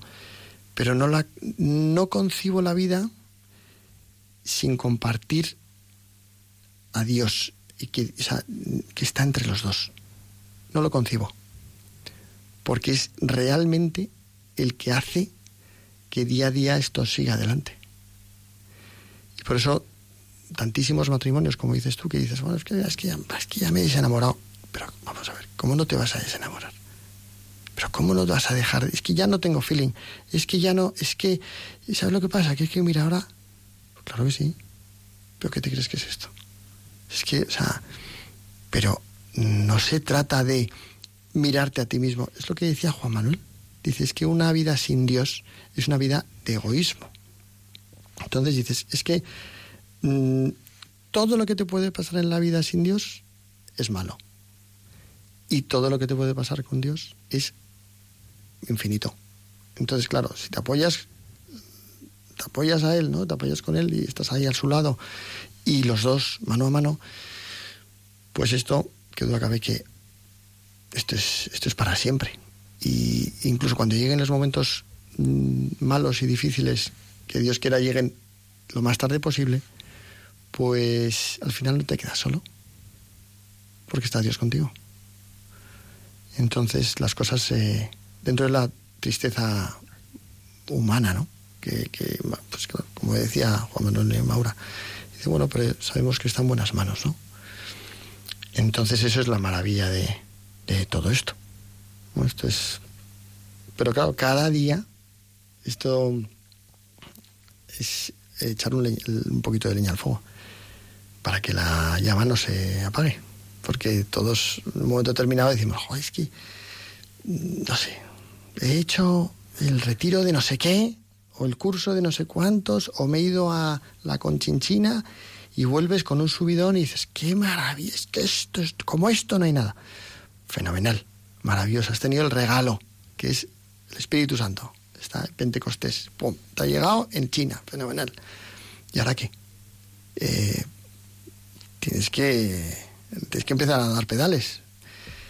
Y claro, cada día tienes que, aunque y todo hay momentos, claro, que, pues altibajos, esto es una montaña rusa, entonces hay veces que te apetece ir a misa, hay veces que no te apetece tanto, hay veces que te apetece rezar, hay veces que te apetece dar tu brazo a torcer y otras veces que no. Pero al final, mm, si perseveras, ¿no? Y, si tienes paciencia y las cosas y no tiras la toalla eh, y confías, pues las cosas salen. Entonces, esos son mis 20 años de matrimonio, la verdad. Un regalazo. Estoy feliz, la verdad. Una gozada. Esta sociedad no ayuda mucho al matrimonio, me parece a mí, ¿no? Veo que, que, por la forma en que se trabaja, por la forma en la que se vive, pues es muy difícil que, un matrimonio muchas veces salga adelante, ¿no? Eh, pues hablando antes con, con Juanma con Mara me decían que el 70% de los matrimonios con hijos con enfermedades tan graves acaban separándose por la, la erosión que supone la enfermedad, ¿no? ¿Cómo, te está, ¿Cómo se está ayudando a vosotros el tener este grupo de matrimonios con el que vivís la fe? A vuestro matrimonio, desde ese punto del matrimonial. Bueno, impresionante. Eh, hay un proverbio africano que dice que si quieres ir rápido, vete solo. Y si quieres ir lejos, vete acompañado. Y la comunidad. O sea, lo que estaban diciendo ellos, ¿no? O sea, la comunidad es lo que te hace crecer y lo, es tu bastón. Al final, compartir la, la fe en familia o en un grupo de oración eh, o en tu, oye, tu propia parroquia y tal, es que eso es mmm, como ir en Fórmula 1, porque dices, joder, pues es que voy aquí súper protegido y vamos, es, es, eh, es lo que realmente, gracias a eso estamos, llevamos tres años haciendo encuentros. Y, cada jueves que lo hacemos es como, llegamos todos como, ¡Joder, qué gozada! Estamos juntos. Y, y, en plan de broma decíamos, no somos los ceces, los católicos cachondos. O sea, eh, ¿por qué? Porque, porque tenemos el encuentro, cenamos, nos tomamos un lo que sea, bailamos. Eh, es decir, compartimos la fe de una manera tan divertida, tan entretenida, que no sabéis qué cantidad de gente también dice, jo, es que, ¿qué hacéis? A tu, alrededor al final, como los primeros cristianos, dice, fijaros cómo se aman. No, tenían envidia, ¿no? Dice, yo quiero de eso. Pues eso es lo que está pasando en Bilbao. Que al final dices, joder, ¿y esto por qué pasa? Pues porque compartes, tienes como una comunidad. Y, y eso es lo que te sustenta, ¿eh? Si no, a mí dice, no, yo solo, yo, yo, yo ya me organizo. No. O sea, al final tienes que, tienes que apoyarte en, los demás. Y en este caso el grupo de oración es, fundamental, fundamental para todo. Y todos a una. Rafa, volviendo al 2011, ¿no? Que, que, es el momento en el que, porque también lo comentábamos antes, ¿no? Hay, hay quizá muchas personas, ¿no? Que, que van a misa y que, bueno, viven la fe de una manera más lejana sin tener ese encuentro, ¿no? Ese, ese cara a cara, ese momento donde, donde el Señor, pues, pues te toca, ¿no? Y me gustaría que compartieras con los oyentes, ¿no? Cómo, ¿De qué te salvó Él? ¿Cómo, cómo se, se encontró contigo? Eh, ¿De qué me salvó? Bueno, de... Es que de todo. O sea, realmente mi vida cambió espiritualmente hablando de una forma tan impresionante que, que fue, un, giro de, de 180 grados. Que volví de allí, que cada vez que lo contaba me ponía a llorar, pero a llorar de una felicidad que decía, pero ¿qué es esto? O sea, ¿qué me está pasando? Y me acuerdo que vine a Madrid a ver a mi padre y a mi tía Cris y digo, os tengo que contar una cosa. Entonces estaba yo comiendo con ellos, me puse a llorar y mi padre, ¿pero qué te pasa? ¿Pero qué? ¿Estás enfermo? ¿Te vas a separar? ¿Pero qué? Y digo, no, no, esperar que os cuente, porque estoy llorando de alegría. Y queda así y dice, pero, pero, pero tú estás chiflado. ¿Pero cómo que estás llorando de alegría? Tontería, es que estás llorando de alegría. Yo, de verdad, que es que, es que no sabéis lo que me ha pasado. Es que estoy feliz porque es que... Da... Y tenía fuego dentro, era como...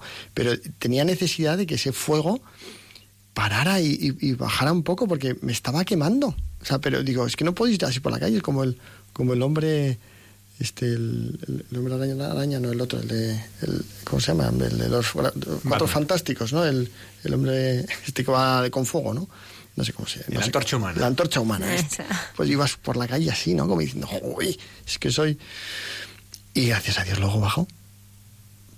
Pero está ahí y es como es que yo, yo, no sé, es como el, el, como haber encontrado el amor de lo, el amor de tu vida.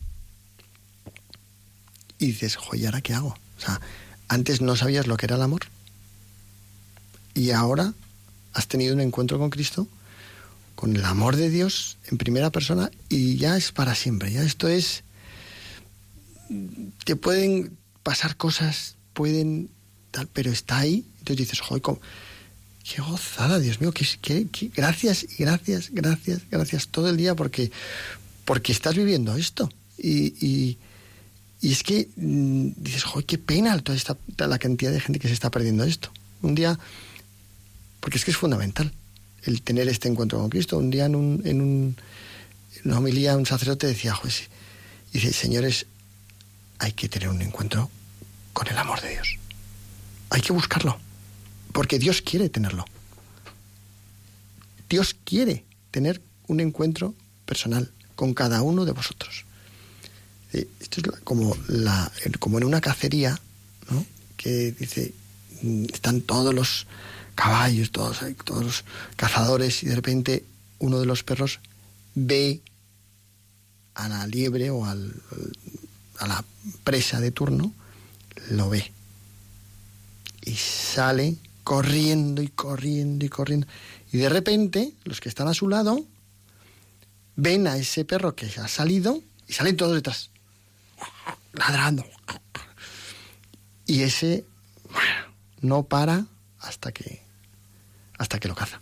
¿Y qué pasa con los demás? Pues que, bueno, como no lo han visto, pues que están ahí, bueno, sí, es que tengo, estoy cansado, es que voy a beber agua o tal, o de repente viene un pájaro y no sé qué, o sea, y se van entreteniendo en cosas. Pero el que lo ha tenido, el que lo ha visto, le ha cambiado la vida. Entonces ya dices, esto es para siempre, ¿no? Entonces, realmente, eso es un poco lo que, lo que me ha pasado, ¿no? O sea, me ha cambiado la vida, la verdad. Maravilloso. ¿Cómo tratas de transmitir a tus hijos eh, esta experiencia de Dios? Este, el hecho de, que es un, encuentro con Cristo. Bueno, ellos, ellos lo ven esto. Ellos ven que, que, nuestra vida ha cambiado, que, que en casa pasan sacerdotes mm, día sí, día también, y que duermen en casa, porque siempre invitamos para la adoración a distintos sacerdotes. Y la verdad es que vienen todos a casa, ¿no? Y, y bueno, pues incluso tenemos un libro de firmas, en plan de broma, pero, pero digo, es que esto es un libro de firmas que cuando lo terminemos eh, va a ir directo al sagrario, ¿no? Como una ofrenda, ¿no? Porque todo esto es gracias a Dios. Y, y bueno, pues ellos lo ven y... Ah, ¿tenéis encuentro con Cristo? Ah, pues, como algo normal. Ven sacerdotes que pasa. Ah, pues ¿quién viene hoy? Ah, pues... Ah, entonces, es algo como... Bueno, pues forma parte de su vida.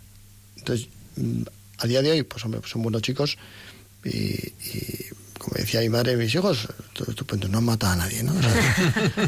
y, son, yo estoy súper orgulloso de ellos y fenomenal. Y quiero pensar que ellos, o sea, nosotros todas las mañanas cuando llevo al colegio a los que todavía quedan en el cole, pues vamos rezando y, y bueno, pues nuestras oraciones de la mañana y nuestros y vamos a misa todos juntos los domingos y, y bueno, pues están surgiendo cosas, ¿no? Pues hacemos un voluntariado de jóvenes y se apuntan, vamos a ver a las monjas clarisas de allí de Derio y, y se apuntan a todo y, ay, tal, y, vamos a vender chocolates para ayudarlas. Pues venga, todos se apuntan. Es decir, de una forma natural, sin presiones, sin forzar y sin nada, pues está surgiendo algo que Dios, Dios sabrá para qué, ¿no?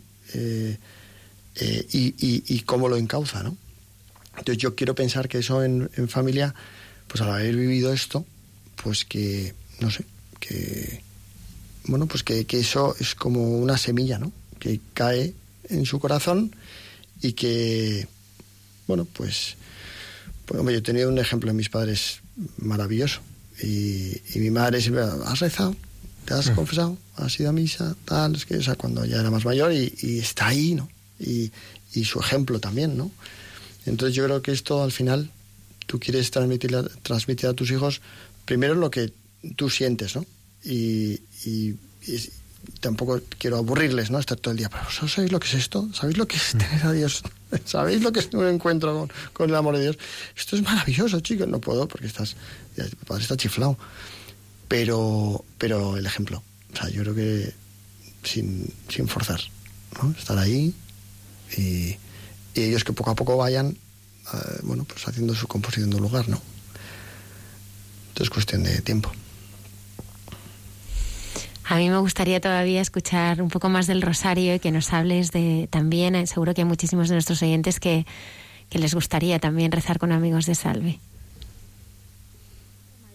Ruega por nosotros. Santa Madre de Dios, Santa Virgen de las Vírgenes, Madre de Cristo, Madre de la Iglesia, Madre de la Divina Gracia, Madre Purísima, Madre Castísima, Madre Siempre Virgen, Madre Inmaculada, Madre Amable, Madre Admirable, Madre del Buen Consejo, Madre del Creador, Madre del Salvador, Madre de Misericordia, Virgen prudentísima, Virgen digna de veneración, Virgen digna de alabanza, Virgen poderosa, Virgen clemente, Virgen fiel, espejo de justicia, trono de la sabiduría, causa de nuestra alegría, vaso espiritual. Pues es que te anima a rezar el rosario muchísimo. Sí, pero a mí, a mí hay una cosa que me inquieta. A ver, esto fue cuatro horas grabando. O sea, los niños cuatro horas rezando rosario, nada más rezando todas las partes del rosario, más veo aquí la coronilla de misericordia. Todo eso en cuatro horas. Sí. ¿Cómo se hace eso? Porque vamos, pues aquí hay catequistas que nos están escuchando que no consiguen ni cinco minutos de oración y dirán, ¿cómo se hace eso? ¿Cómo consigo que tanto niño rece tanto tiempo seguido? Bueno, pues primero eh, con la iglesia vacía, claro. Y luego, pues con dos amigos nuestros, que son también caídos del cielo, que es eh, Pedro Díaz y Rafa del Campo, que son dos chicos de allí de Bilbao que bueno pues se dedican al tema de eventos y de música y son artistas ¿no? y un día les llamo y les digo oye me gustaría grabar mm, a nuestros hijos unas cosas tal y oye ¿por qué no me echáis una mano? por supuesto Rafa la verdad es que todo lo que les pido mm, ahí están ¿no? o es como bueno otro regalo más ¿no? y entonces vinieron con unos equipos vinieron tal y y tuvimos que parar varias veces porque pasaban aviones y se oía toda la o pasaba una moto o pasaba un perro ladrando y ahí como retumbaba todo muchísimo, ¿no? Pero prácticamente no tuvimos que repetir, o sea, fue impresionante y de hecho al día siguiente cuando fue yo digo, es que cómo hace Dios las cosas que, que tú te crees que dices, vamos, pues vamos a grabar el rosario y para tener el rosario de niños tal fenomenal. Y resulta que al día siguiente a las 7 de la mañana, me manda Pedro un audio, el audio de Teresa. Y me dice, Rafa, la primera sonrisa de la mañana.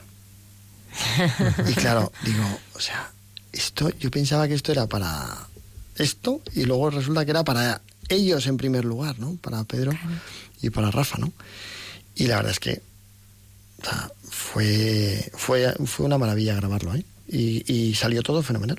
Y Osvaldo y Arce mm, no tuvieron que repetir ninguna canción. ni nada. como Los Ángeles. Fue eh, un milagro. Así es como salen las cosas, ¿no? Bueno, ¿cómo podemos conseguir este CD o cómo podemos, cómo se pueden hacer? Porque yo creo que que incluso para, para que los niños también aprendan a rezar el rosario, ¿no? A veces mm. es una oración que puede resultar pues, pues monótona para algunos, dificultosa, ¿no? Pero escuchando a todos estos niños, pues mira, eh, nosotros tenemos una página web ¿vale? Donde puedes, eh, bueno, primero me encantaría que, entrarais porque, porque es donde realmente están las actividades de Osvaldo y Arce, de Salve, ¿vale? Se llama www.amigosdesalve.com y ahí tienes todo, ¿no? Toda la discografía, eh, sus actividades, tienes, bueno, pues toda su vida, ¿no? Desde que, desde que llegaron a España. Y luego aparte, si quieres exclusivamente mandar un correo electrónico para pedir el rosario, pues puedes poner santo rosario arroba amigosdesalve.com y, y se os manda inmediatamente. ¿vale? Nosotros eh, realmente al final mm, lo que queremos es que esto siga adelante ¿no? y, que, y que la misión de Osvaldo Yarce eh, y sus voces lleguen a, a toda, a toda España y a, donde quieran donde quieran escucharles. Y por eso pues pedimos un donativo de 10 euros por el disco vale por cada disco porque ahí tienen su discografía entera no tienen cinco discos o sí, seis discos tienen ya. Y la verdad es que bueno pues puedes coger toda la discografía. Y si Dios quiere este año eh, sacaremos otro disco más. Ah sí. Que se va a llamar Tú eres el rey. Qué es una pasada. La verdad es que la canción es maravillosa y, va a ser un también, bueno, pues otro regalo más. Y ahí, bueno, pues ahí podéis encontrar toda la información. Qué bien, le pido a Luis que prepare eh, pues la voz de Osvaldo, eh, dando comienzo al rosario con la que me gustaría terminar esta entrevista. Rafa, muchísimas gracias. Y gracias por, bueno, pues por contagiar, por seguir evangelizando, ¿eh? eres una persona que de verdad contagia ese amor de Jesucristo. Y, lo que tú dices, ¿no? Decía, bueno, ¿cómo, te presento, no? Pues me ha gustado mucho, ¿no? Eres muchísimas cosas eh, y todas de muchísimo éxito, ¿no? Pero sobre todo, eh, tú eres apóstol, ¿no? Apóstol de, de Cristo. Y, has hecho realmente como motor de tu vida eh, el dar a conocer su amor, ¿no? A otras personas, ¿no? Que, que no lo tienen, ¿no? Muchísimas gracias, Rafa. Gracias a vosotros y que Dios os bendiga a todos. Gracias a ti. Gracias.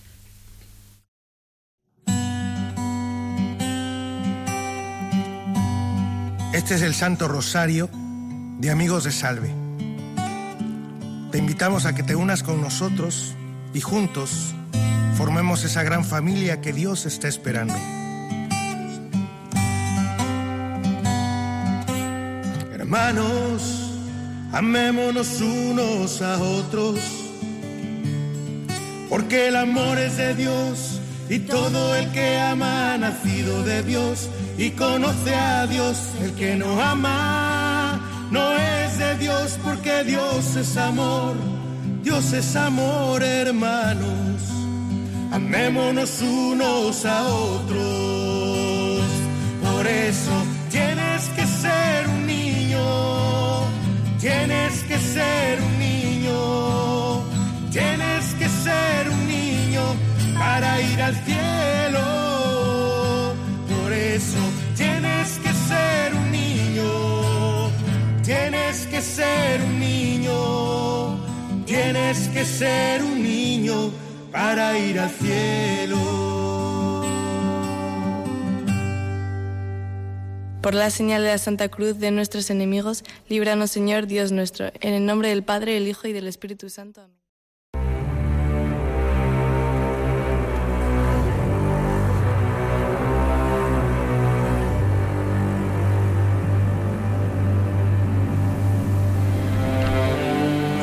Una 43 minutos de la madrugada para que no se les olvide a nuestros oyentes tres Vs dobles amigosdesalve.com donde podrán encontrar eh, este regalo, este Santo Rosario.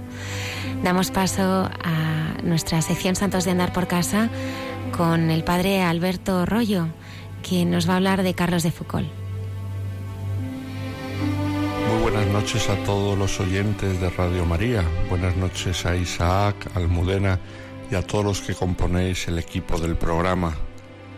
En nuestros encuentros anteriores hemos estado hablando de santos franceses. Concretamente, la última vez hablamos de Santa Teresa del Niño Jesús. Y no querría dejar la Francia sin hablar de otro santo al cual yo le tengo especial cariño, santo francés prácticamente contemporáneo a Santa Teresita del Niño Jesús, aunque nació 20 años después, pero estamos ahí en la segunda mitad del siglo XIX, comienzos del siglo XX. Es un santo además que nos enseña cómo la lógica de Dios no es igual que nuestra lógica. Nosotros, a veces también en la Iglesia, pero sobre todo en la sociedad en la que vivimos, quizá esa mentalidad se nos puede colar de vez en cuando en las cosas de la Iglesia, nos dejamos guiar por los resultados, por los números, por las cifras. Y el santo del que vamos a hablar hoy nos enseña todo lo contrario. Se trata del beato Carlos de Foucault. Su vida nos habla de algo que humanamente se podría considerar un fracaso, pero en realidad no lo fue. Como os decía, a veces en la Iglesia se nos mete la mentalidad de los resultados, una mentalidad totalmente mundana, como nos recuerda el Papa Francisco, pero no es algo nuevo. Ya don Manuel González, que fue obispo de Málaga, San Manuel González, en alguno de sus libros, que son muy divertidos y a la vez muy sabios, hablando de la pastoral de los sacerdotes, hace bromas sobre el tema de los resultados, cómo los sacerdotes buscan los números, como si fueran algo importante ante los ojos de Dios, y sin embargo no lo son. A mí me hacía gracia, por ejemplo, el otro día en una revista diocesana, una noticia que leí que decía así, a un acto diocesano de juventud acuden, como un gran portento, medio centenar de jóvenes. Lo cual quería decir que habían acudido 50 jóvenes. Pero claro, si tú dices que han acudido 50 jóvenes, la cosa queda un poquito cutre. Sin embargo, si dices medio centenar de jóvenes, parece que la cosa ya es mucho más grandiosa. Pues esto era hace poco que lo leí, me hizo una gracia pensando, madre mía, esta mentalidad de los resultados y de los números. El caso de Carlos de Foucault, como os decía, se podría pensar que su vida fue humanamente de poquísimo éxito, es más, de ninguno. Fijaos que mm, cuando estuvo, como veremos, en el desierto con los tuaregs, no, no consiguió convertir a ninguno de ellos, no consiguió tener ningún discípulo, nadie le siguió en su camino, murió solo completamente. Y sin embargo, desde su muerte hasta ahora, su espiritualidad ha florecido en el mundo entero. Han surgido un buen número de congregaciones siguiendo su espiritualidad y de aquellos que se llaman hijos espirituales de Carlos de Foucault. El florecimiento de la espiritualidad de Carlos de Foucault ha sido uno de los grandes fenómenos espirituales en la Francia y en el mundo entero del siglo XX y también del siglo XXI. Sin duda es uno de los santos más conocidos del siglo pasado, Carlos de Foucault. Y sin embargo, como os decía, murió solo completamente. Este programa es de santos de andar por casa y cuando hablamos del Beato Carlos de Foucault resulta que ocurre todo lo contrario, no fue un santo de andar por casa, sino más bien un santo de andar por el mundo entero. Su vida es impresionante y os la recomiendo mucho si tenéis ocasión de leerla. A mí me impresionó cuando se discutió la heroicidad de las virtudes de Carlos de Foucault, sobre todo la juventud tan disipada que había tenido. Estamos acostumbrados a leer sobre la vida de San Agustín, pero es una vida que nos queda muy, muy lejana en el tiempo. Sin embargo, en Carlos de Foucault, mucho más cercano, acordaos que nació en Francia en 1858, con lo cual no está muy lejos de nosotros. El ver una vida tan disipada, tan extremosa, que luego se convirtió, por la gracia de Dios, en una santidad tan profunda y tan luminosa, te hace ver las maravillas que Dios puede hacer en nosotros. Se cumple aquello que es el viejo dicho de los jesuitas, que el Papa Francisco ha recordado recientemente, que no hay un pecador sin un futuro, ni un santo sin un pasado. Él fue grandísimo pecador, era de una familia acomodada y vivió una vida disipada de joven, se hizo militar y como militar, ¿cuál sería su vida? De juergas, de alcohol, de mujeres que fue expulsado del ejército francés. Fijaos que estando en el ejército hizo pasar a una amante suya por su esposa y cuando le pillaron el engaño, eso además juntado a la vida disipada que llevaba, a la vida indisciplinada, porque era un hombre de mucho carácter, y a la vida de juergas y insubordinaciones del ejército, hizo que le expulsasen del ejército. Por supuesto, la fe la había perdido, como ocurría en la Francia de aquella época, muy pronto en la juventud. De hecho, habiendo entrado en el ejército en 1878, a la edad de 20 años, ya en 1890 había sido expulsado del ejército. Y fijaos, se fue a vivir a Suiza, a la ciudad de Evian, famosa por sus aguas termales. De hecho, hay una marca de agua muy conocida en el mundo entero que toma su nombre de esta ciudad suiza. Y allí vivió gastándose el dinero de sus padres que habían fallecido, heredado todo lo que toda la fortuna que sus padres habían amasado y él derrochándola con gran facilidad hasta que en un momento determinado le, le llamó la conciencia. La conciencia le tocó a su corazón. ¿Por qué? Porque desde Suiza vino a saber que había habido una revolución en la frontera con Túnez y su escuadrón de los húsares estaban en dificultad. Y en ese momento, llamado por la conciencia, decidió dejar a su amante aquella vida de lujo y pidió volver al ejército. Se rebajó después de haber sido expulsado. Este acto de humildad le ayudó mucho porque en esta segunda fase del ejército de su vida de militar sirvió con gran fidelidad, pero pronto se cansó del ejército, no era lo suyo. El Señor estaba poco a poco tocando a su corazón, llamando a la puerta. Acordad lo que dice el Señor, estoy a la puerta y llamo. Y llegó el momento en el cual el Señor llamó al corazón de Carlos de Foucault se daba cuenta que esa vida ya no era para él. Vivió todavía en el norte de África por un tiempo, no ya como militar, sino como explorador, y volvió a Francia. En Francia, a través de una prima suya, Marie de Bondy, descubrió la fe que había abandonado de pequeño. Esta prima suya fue el instrumento de Dios para que Carlos volviese a encontrar la fe, la cual todavía no la conocía. De ahí aquella famosa oración que hizo un día a la Virgen y al Señor y le dijo, Señor, no sé si existes, pero si existes, haz que te conozca. A partir de ese momento, Carlos empezó a cambiar. Cuando el Señor toca el corazón, poco a poco te transforma la vida.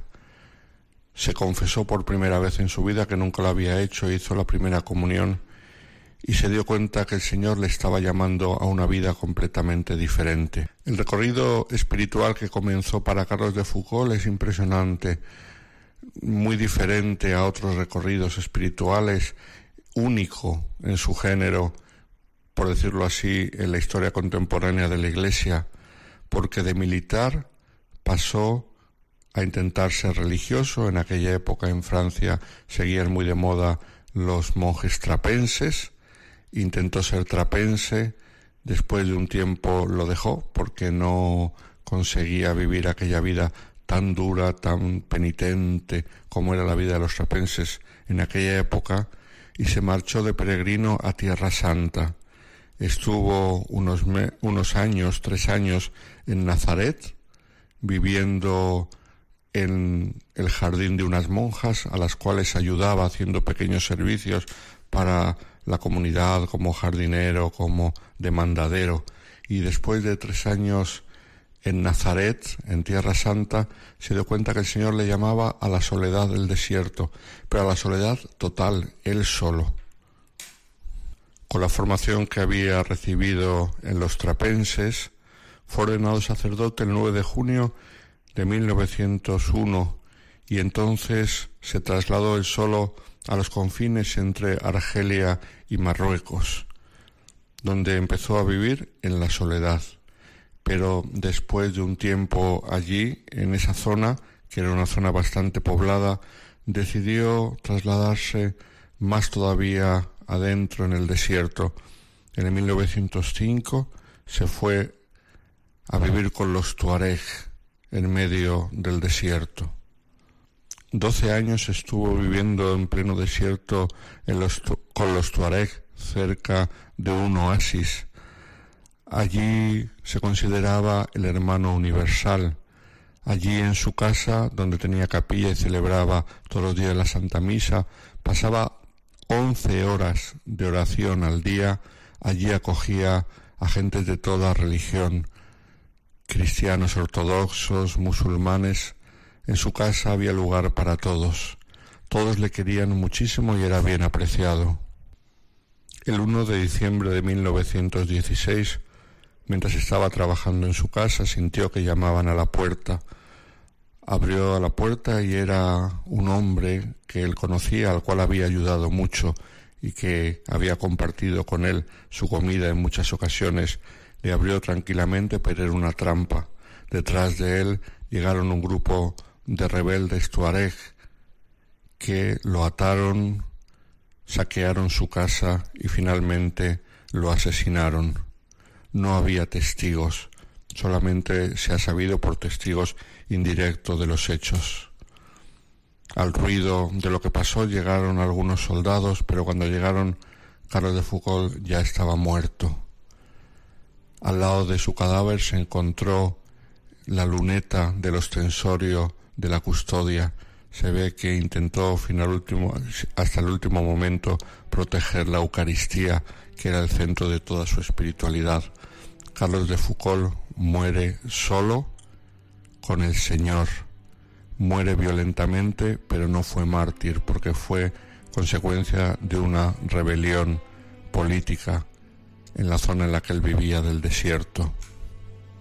Carlos de Foucault, que empezó a florecer después de su muerte, quizá por su intercesión en el cielo.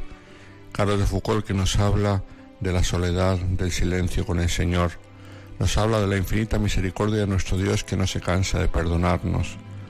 Nos habla de un Dios que nos espera siempre y nunca se cansa de esperarnos con los brazos abiertos. Con el testimonio de este gran santo dejamos por ahora la Francia para acudir a santos más cercanos a nosotros. Buenas noches a todos.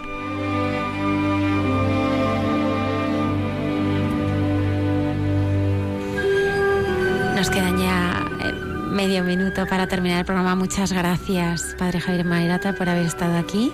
A ti, Almudena. Gracias, Rafa. Gracias, Almudena. Muchas gracias. Padre Isaac Parra. Muchas gracias, Almudena. Espera que te abrimos micrófonos ahora mismo. Te abre Luis. Muchas gracias, Almudena. Luis Díaz, gracias. Quería- buenas, noches. Buenas noches a todos. Y gracias siempre por tu ayuda. Yo estaba diciendo que vamos a terminar el, el programa con el Ave María de Amigos de Salve, eh, www.amigosdesalve.com y digo que dentro de nada María, eh, que es la, bueno, pues eh, eh, la muñeca de este programa, la hija de Sara y Luis, pues dentro de nada también estaremos grabando una Ave María con ella, ¿verdad? Pues eh, dejo al Padre Javier, al Padre Isaac, que nos bendigan en esta noche y nos termina y terminamos rezando a la Virgen. Que tengáis una feliz y santa semana. Estaremos aquí en Hay mucha gente buena el próximo viernes en directo con más historias que nos ayuden a querer y conocer más al Señor. El Señor esté con vosotros. Y con tu espíritu. Y la bendición de Dios Todopoderoso, Padre, Hijo y Espíritu Santo, descienda sobre vosotros. Amén. Amén.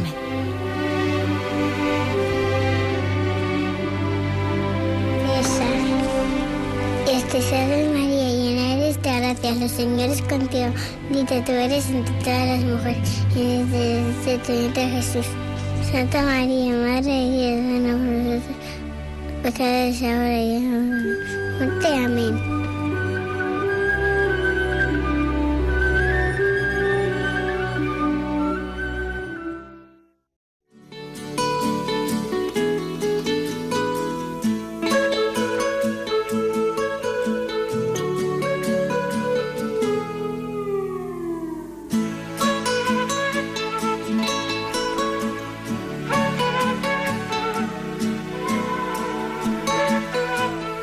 Así finaliza en Radio María. Hay mucha gente buena.